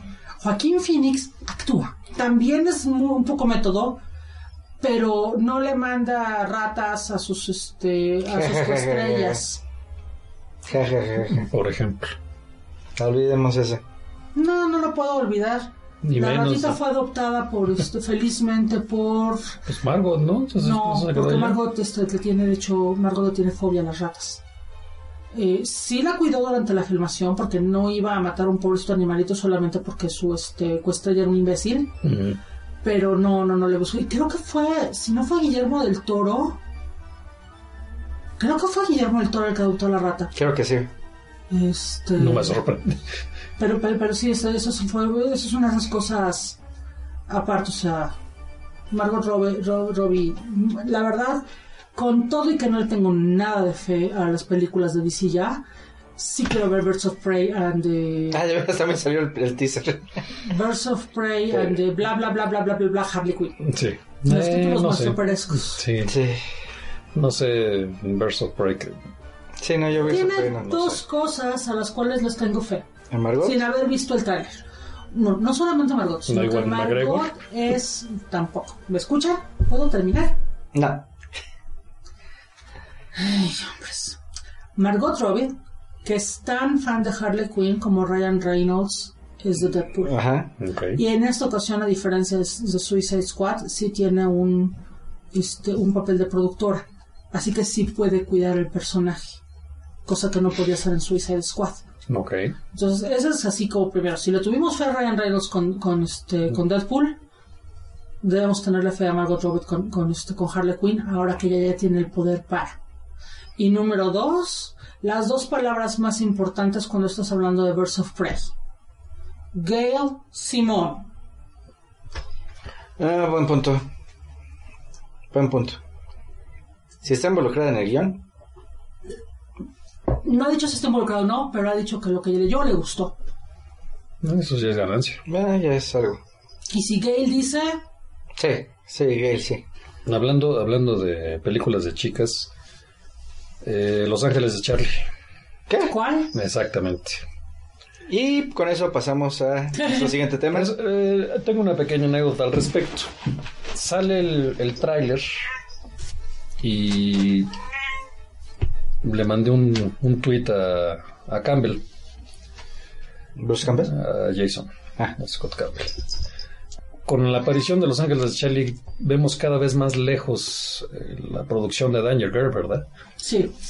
Dice, lamentablemente cada vez que Danger Girl está así de que empiece algo, aparecen Los Ángeles de Charlie otra vez. Dice, y va para atrás. Entonces dice, Conceptos diferentes y con esta última película, si hace este Danger Girl, va a triunfar.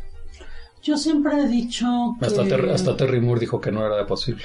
Yo siempre he dicho honestamente que el problema que tiene Ángeles de Charlie es que es un con- como concepto es un concepto que solo funcionaba en los 70 Y la primera película no es mala. No, no es mala. La segunda sí se cayó. Sí. Y bueno, Y esta la primera no película tampoco es, eh, no es mala, No es pero mala. tampoco es buena. Ajá, pero Sí, apela a la mala. nostalgia, Sí. básicamente. Voy a ponerlo así, me acuerdo más de Sweet Sting que de Los Ángeles de Charlie y ambas tienen a Cameron Díaz. Mm. Por otro lado, The Sweet Sting tiene la canción del pene y eh, la mejor versión de I Don't Wanna Miss a Thing. Ok, Se las muestro fuera de cámara. de acuerdo. Pues bueno, ya con eso terminamos. Ahora sí, No sé El qué. recuento de los daños. sí, ahora No sí. sé qué película mencionó, pero continuamos. La cosa más dulce es maravillosa. ah, ese. Ese. Este, déjame ver si puedo interrumpir yo con algo. En videojuegos, este, yo sigo. Dos noticias importantes de videojuegos. Una, absolutamente nadie entendió Death Stranding. No, porque es Kojima. A Kojima no lo entiendes, nada más lo juegas. Sí, pero. en Bueno, este bueno, mitad, mitad lo, lo juegas y mitad lo ves. Eh, bueno, sí, Y en el básicamente. caso particular de Death Stranding, parece ser que es básicamente lo ves y entregas tus pedidos de Uber Eats. Sí, algo así. Y es la, la, largo. Es Kojima. Sí, entonces. Eh, Eso le pasó Pero- desde Metal Gear. Si bien no tuvo el éxito comercial que se esperaba, aparentemente sí tuvo una consecuencia que todos los fanáticos de videojuegos debemos aplaudir. Que es rumor todavía, ¿eh? Todavía es rumor. Todavía No, es bueno, rumor. no, dos co- entonces son dos cosas. Una, aparentemente porque no solamente es un amigo mío muy querido, Ernesto Licón, le mando un saludo, que me comentó que Death Stranding lo ayudó muchísimo durante una etapa depresiva Ujú. Ok. sino que ya varias gentes han dicho que es una muy es un muy buen videojuego cuando estás deprimido que te ayuda a salir de, esas, de esos depresivos entonces eso ya para mí lo hace de todo el mundo vaya y compra una copia de Death Stranding y regálesela a su amigo deprimido Con Porque así- consola de PS4, por porque favor. así este matamos dos pájaros de un tiro Ok. pero la otra que está en rumor pero parece ser que a raíz de Death Stranding Esperemos que sí sea. Sí. Konami dijo A ver, Kojima, vente acá. Vamos, Vamos a hablar. a platicar una vez más, ponernos de acuerdo. Tal vez el divorcio fue Era muy apresurado. apresurado. Acabamos de ver Marriage Story con Kylo Ren y la, y la Bruja Escarlata, no, este, y Black Widow y nos hizo sentir peor. Y este, y también ya hablamos con Guillermo. ¿Y qué tal si regresamos a Silent Hills? Ojalá. Y si es eso, por favor, por favor, por favor, oh, todos los dioses de los videojuegos, por favor. No tanto por Kojima, Kratos. Konami y este y Guillermo el Toro, sino porque los diseños de monstruos para Silent Ah, sí. Hills Junji los Ito. va a hacer Junji Ito. No inventes. Sería. Bueno. Y eso, Pues yo creo que sería el juego que ahora sí daría miedo. Silent Imagínate, Hills. diseño de personajes de Junji Ito, escrito por Guillermo el Toro, dirigido por, Ki- eh, por Hideo Kojima. Por tanto, sí sería comprensible. Porque si fuera al revés, Sí, tendríamos un problema. No, dirigido por Guillermo estaría bien. Pero escrito por Kojima. Escrito por Kojima, sí, sí. Sí, pues, si fuera al revés, Sí, no, no, no, Sí, no, sí. no tiene Sí, que no, ver. no. Escrito por Guillermo, dirigido por Kojima. Mira, nada más porque Guillermo no hace videojuegos en tal, pero yo nada más juntaría a Junjito y a Guillermo y se los dejaría. No, Yo, no. yo, yo quitaba a Kojima, yo. Me gusta el trabajo de Kojima. Es un pero, excelente pero para, narrador, güey. para Silent nada más pondría esos dos y con eso tendría. ¿eh? Es un excelente narrador. Sí necesitas a alguien que sepa cómo dirigir un videojuego. Bueno, sí. Y, y, y Norman Reedus sin camisa como para el mocap. Bueno, bueno. Y sin bebés. Que está de moda traer bebés cargando. No, no empiecen a encargar sus bendiciones, ¿eh? Por favor. Pero bueno. ¿Tú, bueno, nada? Eh, Pokémon Espada y Escudo ya salió. Se ve bastante interesante. Eh, no he podido jugarlo. Cómprenlo. me platican. Es compatible con Pokémon Go en algún grado, no me acuerdo en cuál. Tal se los averiguo. Pero pues creo que. Ya, Ya. ya está ahí. Pues sí, así han sido estos meses en los que nos hemos ausentado de las ondas gercianas. Justamente cuando había un montón de cosas geeks para platicar. Pues sí, lamentablemente la vida tuvo otra decisión al respecto y pues tuvimos que suspender un ratito. Ah, también acabo de recordar. Supernatural se termina. Por fin. ¿Por fin? ¡Ey! Seamos sinceros. Sí, pero ustedes ¿Después de fans no tienen derecho a decir eso.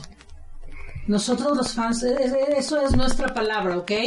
Es, es nuestro este derecho eh, el decir ya era hora que se terminara. Ustedes no, ustedes tendrán que soportar más años de Supernatural.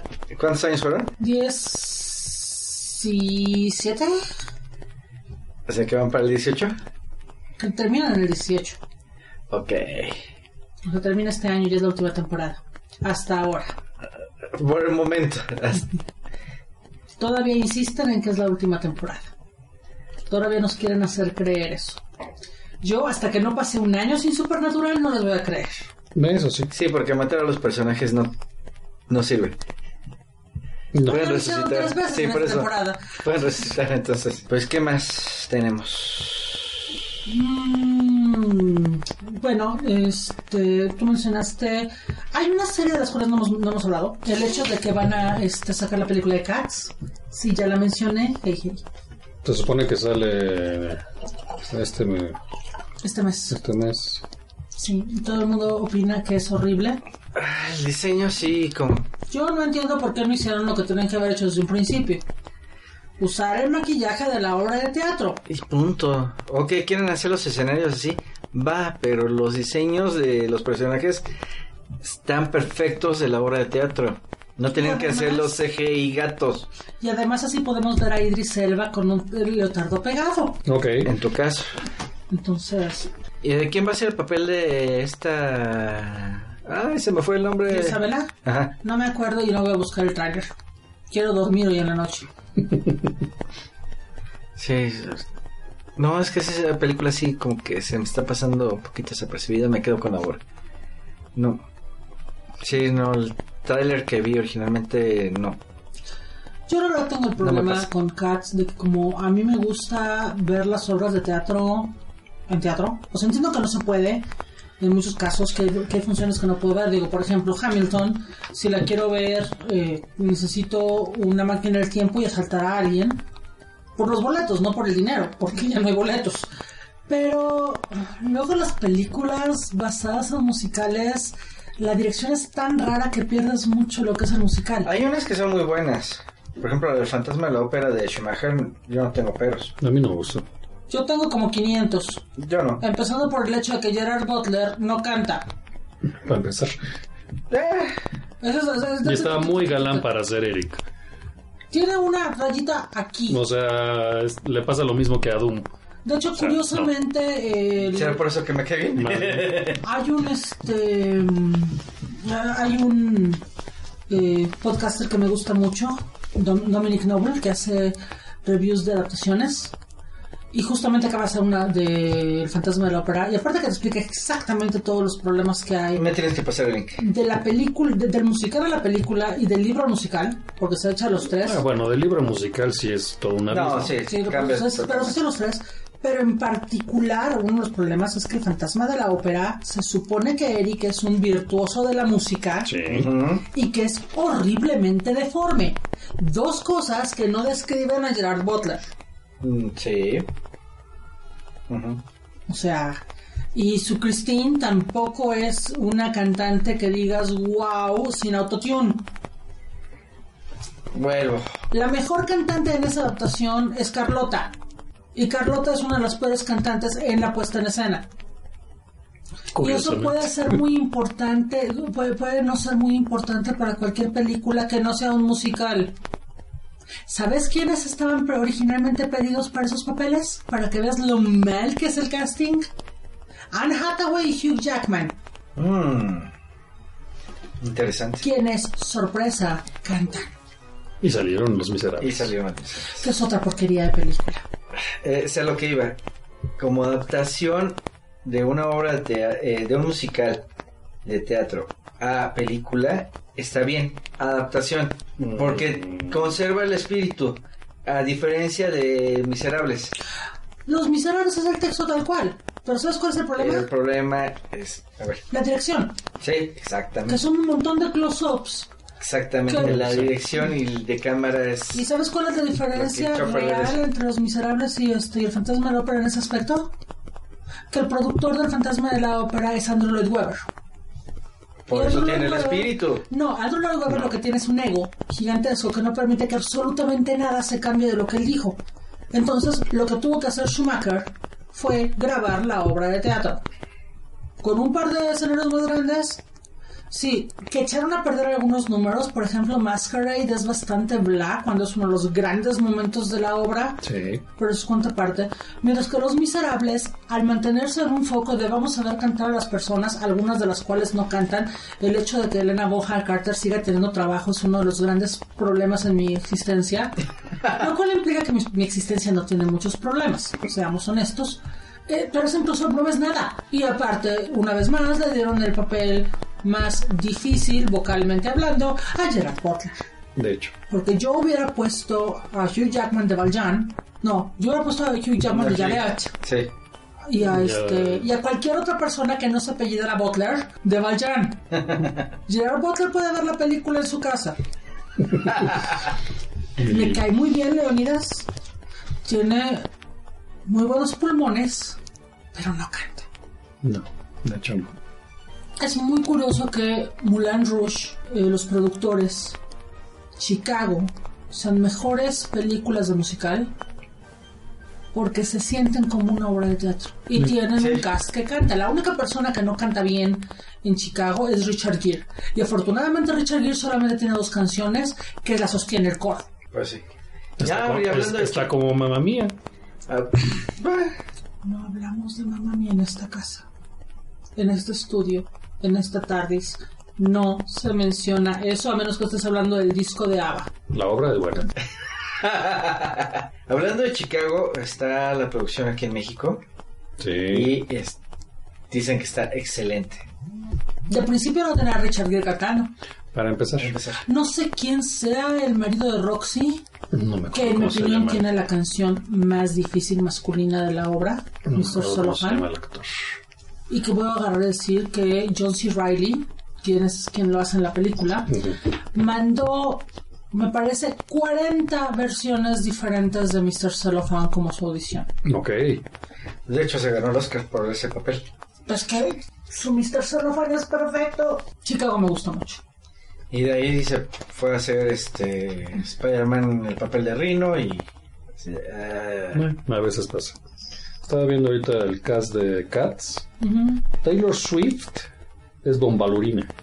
Que es una de las extras. sí, no, no, Si mal no recuerdo, parte, canta parte de Macavity, Macavity y Selva. que no va a cantar. Si nos vamos por las.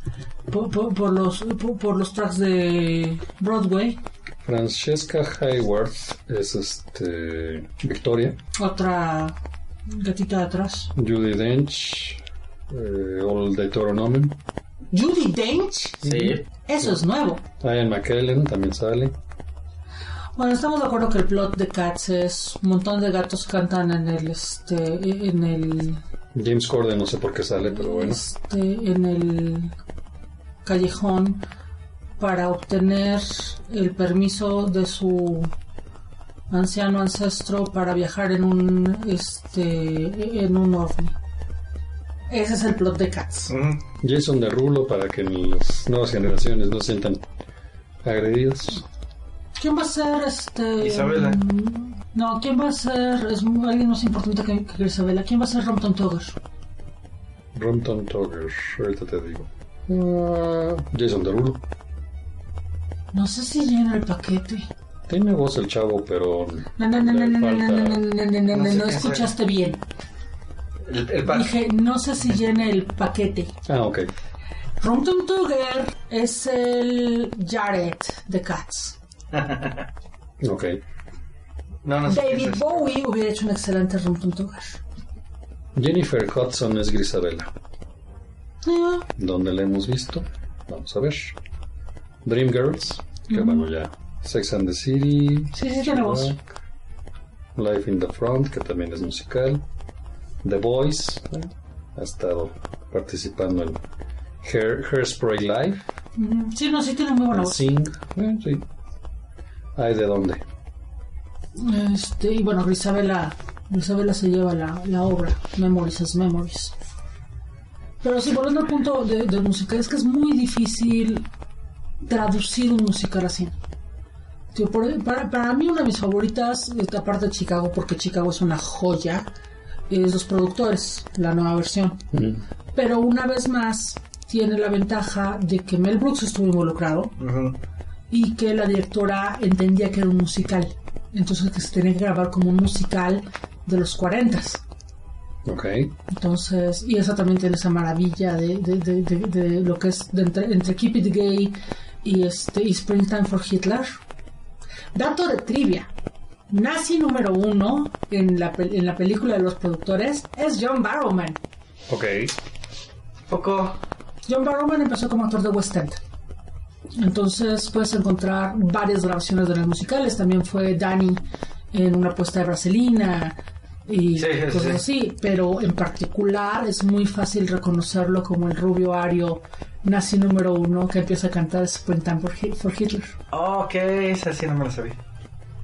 Y después se puso a matar nazis en Doctor Who. ¿Por qué no? Pero sí, eso, eso es. oh, yo, para mí lo mejor sería que hicieran lo que hicieron con José el Soñador, que fue literalmente llevar una cámara al teatro. O una, de hecho, la primera película de Cats, que también es una cámara en el teatro. Punto final. No necesitamos más. Sí, de hecho. Y si alguien hiciera algo así con Los Miserables y Spamalot, se los agradecería muchísimo. Ah, Spamalot es maravilloso. sí, tuve la fortuna de verla aquí en México y es buenísimo. Las- Sí, creo que no la, no la montaron mal, ¿verdad? Sí, no, se les quedó muy bien. Yo aborrecí la traducción. Ah, sa- ¿Sabes a mí qué me sacó de onda así? De, ay, ¿por qué lo metieron a él? Como Dios. Este, Eugenio Derbez. Verás, ese es uno de los problemas menores. No, sobre todo porque hacía sus bromas de sus personajes. Exacto, ese es uno de los problemas menores de la traducción. Eso, eso Lo siento, pero eh, tuve esta discusión con una fanática del teatro. Este, el problema es que el humor de los Masca Brothers no podría estar más alejado del humor de Monty Python. No, pero les quedó bien. Les quedó bien. El humor, no, no, no, perdón, voy a sonar increíblemente elitista. Pero si viste Spamalot con los Masca Brothers, no viste Spamalot. Ah, Spamalot es una obra 100% Monty Python. Es todo el humor de Monty Python. Y no hay manera de traducir You Won't Succeed on Broadway if you don't have any use sin entender el humor de Monty Python. Ya no hablemos del hecho de que um, um, His Name is Lancelot no es una colección de bromas homofóbicas. Mientras que estoy 100% segura de que los Mascabrothers hicieron 100% homofóbica. Probablemente. Porque ese es el humor de los Mascabrothers. Probablemente sí. No, no lo sentí tanto así. Pero. Lo que nos confirma que así fue. No es que estoy tratando de acordarme. La vi hace siete años. Enrique, te quiero muchísimo y eres uno de mis mejores amigos, pero tú eres la persona menos indicada en este cuarto para juzgar si algo es homofóbico o no. Ah, buen punto. Después de Hey Hey. Y mira que Hey tenía su romance con Indiana. Se querían mucho. Y la escuché un par de veces Bueno, Ok. requiriendo la manguera. Sí, estoy hablando mal de ti. Ya viene para acá. Sí, pero vi hace siete años, entonces no. Pero bueno, no es- la, la cosa es que este, Sí, sí, la- si alguien en México necesitamos ver Spamalot con una traducción correcta. cosa complicada. Pero bueno, ahora sí, ya para cerrar. Hay una serie, hay una, hay un grupo de series de las que no hemos hablado. Sí, las que omitimos las intencionalmente. omitimos con mucha intención. Estamos hablando de la, este, las series colectivamente conocidas como el universo Arrow, El Arrowverso, el Arrowverse. O Berlantiverse. más preciso, ¿verdad? Pero bueno. Sí, ahora sí, el Berlantiverse. El universo televisivo DC. Ese, que, que no cuenta a iZombie, lo cual me parece altamente insultante. Pero lógico, tomando en cuenta lo que pasa en iZombie. Pues que hay zombie propiamente es vértigo. Tenemos personajes de vértigo. ¿Está Constantine en Legends, sí o no? Sí. Luego entonces, Pero salió Night Zombie. pero es vértigo. Habría que ver cómo. De cualquier manera no pueden porque la, la última vez que este la última vez que dejé que dejé a zombie tenemos un apocalipsis zombie light en todo Estados Unidos, lo cual creo que le podría causaría problemas a Arrow y a Barry. Sí. Y sabemos cuál es la solución de Barry para cualquier problema, entonces... Sí, no creo que hubiera sido la mejor idea. Pero bueno, ¿por qué no hablamos de esto, Enrique? No estamos hablando de las series de Arrowverse que conforma Flash, Arrow, Supergirl, Batwoman actualmente, Legends of Tomorrow. Legends of Tomorrow. ¿Por qué? Porque va a ser el tema de nuestro próximo episodio, ya que vamos nada más a la mitad de lo que es la crisis En las crisis en las tierras infinitas, televisivas por lo televisivas. Y queremos ahora sí que, que concluya la historia completa para poder darles toda la información. Eso sí. La comparativa con respecto a, a lo que se publicó y lo que esperamos que, que Eso sí, am, ahorita que dijiste lo de las tierras de las tierras televisivas, ah, no exactamente porque aquellos que puedan conseguir eh, los DC 100 Page Giants que venden primero en Walmart, luego en tiendas de cómics, van a incluir historias escritas por Guggenheim y eh, el mismo Wolfman con respecto a la crisis de las series televisivas, juntándolo con las series de los cómics. ¿Ok? Entonces, por lo menos sí sabemos que hay una mención a la Tierra 52. Cosa rara. Que con esto, oficialmente, ya no es la Tierra de Revert. Pues oficialmente la Tierra que estamos leyendo ahorita ya no es la Tierra que empezamos con Nuevo 52. Es un relajo ahorita. Sí, lo sé, pero ya es oficial, el relajo. De hecho, te- nos dieron una lista oficial de las tierras que en Multiverse de Morrison. ¿Cuántas tierras eran? 52. 52. Ujú. Y se No, supone... no, di- hicieron una más, una extra. Una tierra 53. Sí, pero esa era nuestra La Tierra. que la que. Cero. No, aparte, aparte. Entonces son 54 tierras. Sí. Ay, Morrison. Qué bueno que eres escritor de cómics porque obviamente las matemáticas no se te dan. Sí, entonces este hay una lista oficial, pero eso es en los No, cómics. pero esa lista oficial ya no cuenta. Ya, ya no. Porque en esta nueva bien- lista viene oficial... en estos tomos que van a salir en Walmart. Sí, pero aparte de en esa, lo que ya sabemos es que en esta nueva lista oficial, lo que era la Tierra 1 en la lista de Morrison, o sea, es por esto que sé que no es una continuación de la lista de Morrison, Ajá. sino es una nueva lista. ¿Por qué? Porque la, la lista de Morrison, la Tierra de Nuevo 52 era Tierra 1, y aquí la Tierra de Nuevo 52 Ya la pasaron a su 52. tierra 52. Y ahora la tierra No, no. 1 va a ser la que está vigente ahorita. La de Revert, supongo. Y de cualquier manera tenemos una tierra F. Y la última vez que chequé, en la numeración normal, F no es un número. Lo que nos llevaría a pensar. F de qué. Yo sé de qué F de qué, pero eso se lo voy a decir en el próximo. No será. ¿Pero que vendría siendo que la tierra 6? No, es una nueva tierra. Bueno, no es una nueva tierra, pero no es una nueva tierra que estaba antes en una lista y no lo puedo decir porque eso es para el próximo episodio. Ok. Se los digo fuera de cámara. Ok, sí. El- para el próximo episodio hablaremos de todo lo que es tierras, eh, Crisis en las Tierras Infinitas, la original de los cómics. Eh, un brevísimo repaso a las demás crisis, nada más la mención, porque el tema central va a ser las crisis en las Tierras Infinitas de las series de televisión. Seamos honestos, el próximo este, episodio, como entra en enero, entramos en crisis. Calla, calla. Pero bueno, eh, La crisis de enero. aprovecho para decir esto. Como sí, al principio del programa bromeamos que hice un pequeño coup d'etat como productora. Eh, esperamos que a partir de ahora los hijos de la medianoche regrese a su usual agenda quincenal. Esperemos. Ya sabemos que la usual era... No, no. A partir de este programa, Los Hijos de la Medianoche regresa a su anterior agenda quincenal. Esperemos pronto poder regresar a la semanal, pero hasta ahora será entre 15 días. Este programa se va a estar escuchado por ustedes el 8 de enero. Quisiera yo pedirles personalmente que si el próximo programa no está en 15 días, nos lo recuerden constantemente en nuestras redes sociales que son Recuerden que estamos en Facebook como Los Hijos de la Medianoche, en Twitter como arroba midnight-sons y nuestra casa que es estudio de la medianoche.blogspot.com. Así es. Pero sí, este... Y para recordatorios, si estamos tarde, solamente tienen que escribirnos los siguientes Si creen que la responsable por los atrasos soy yo, escriban Neil Gaiman. Si creen que Manuel es el responsable de los atrasos, escriban Stephen King. Y si creen que Enrique es el causante de los atrasos, escriban My Little Pony, Friendship is Magic. Después explico por qué. Sí, en este momento es un chiste interno, ¿verdad? De alguna forma. Muy bien, chicos, pues bueno, agradecerles el que nos hayan escuchado de nuevo. Esperemos no aburrirlos y que pues, este año que, que comienza sea pues mucho mejor que los anteriores.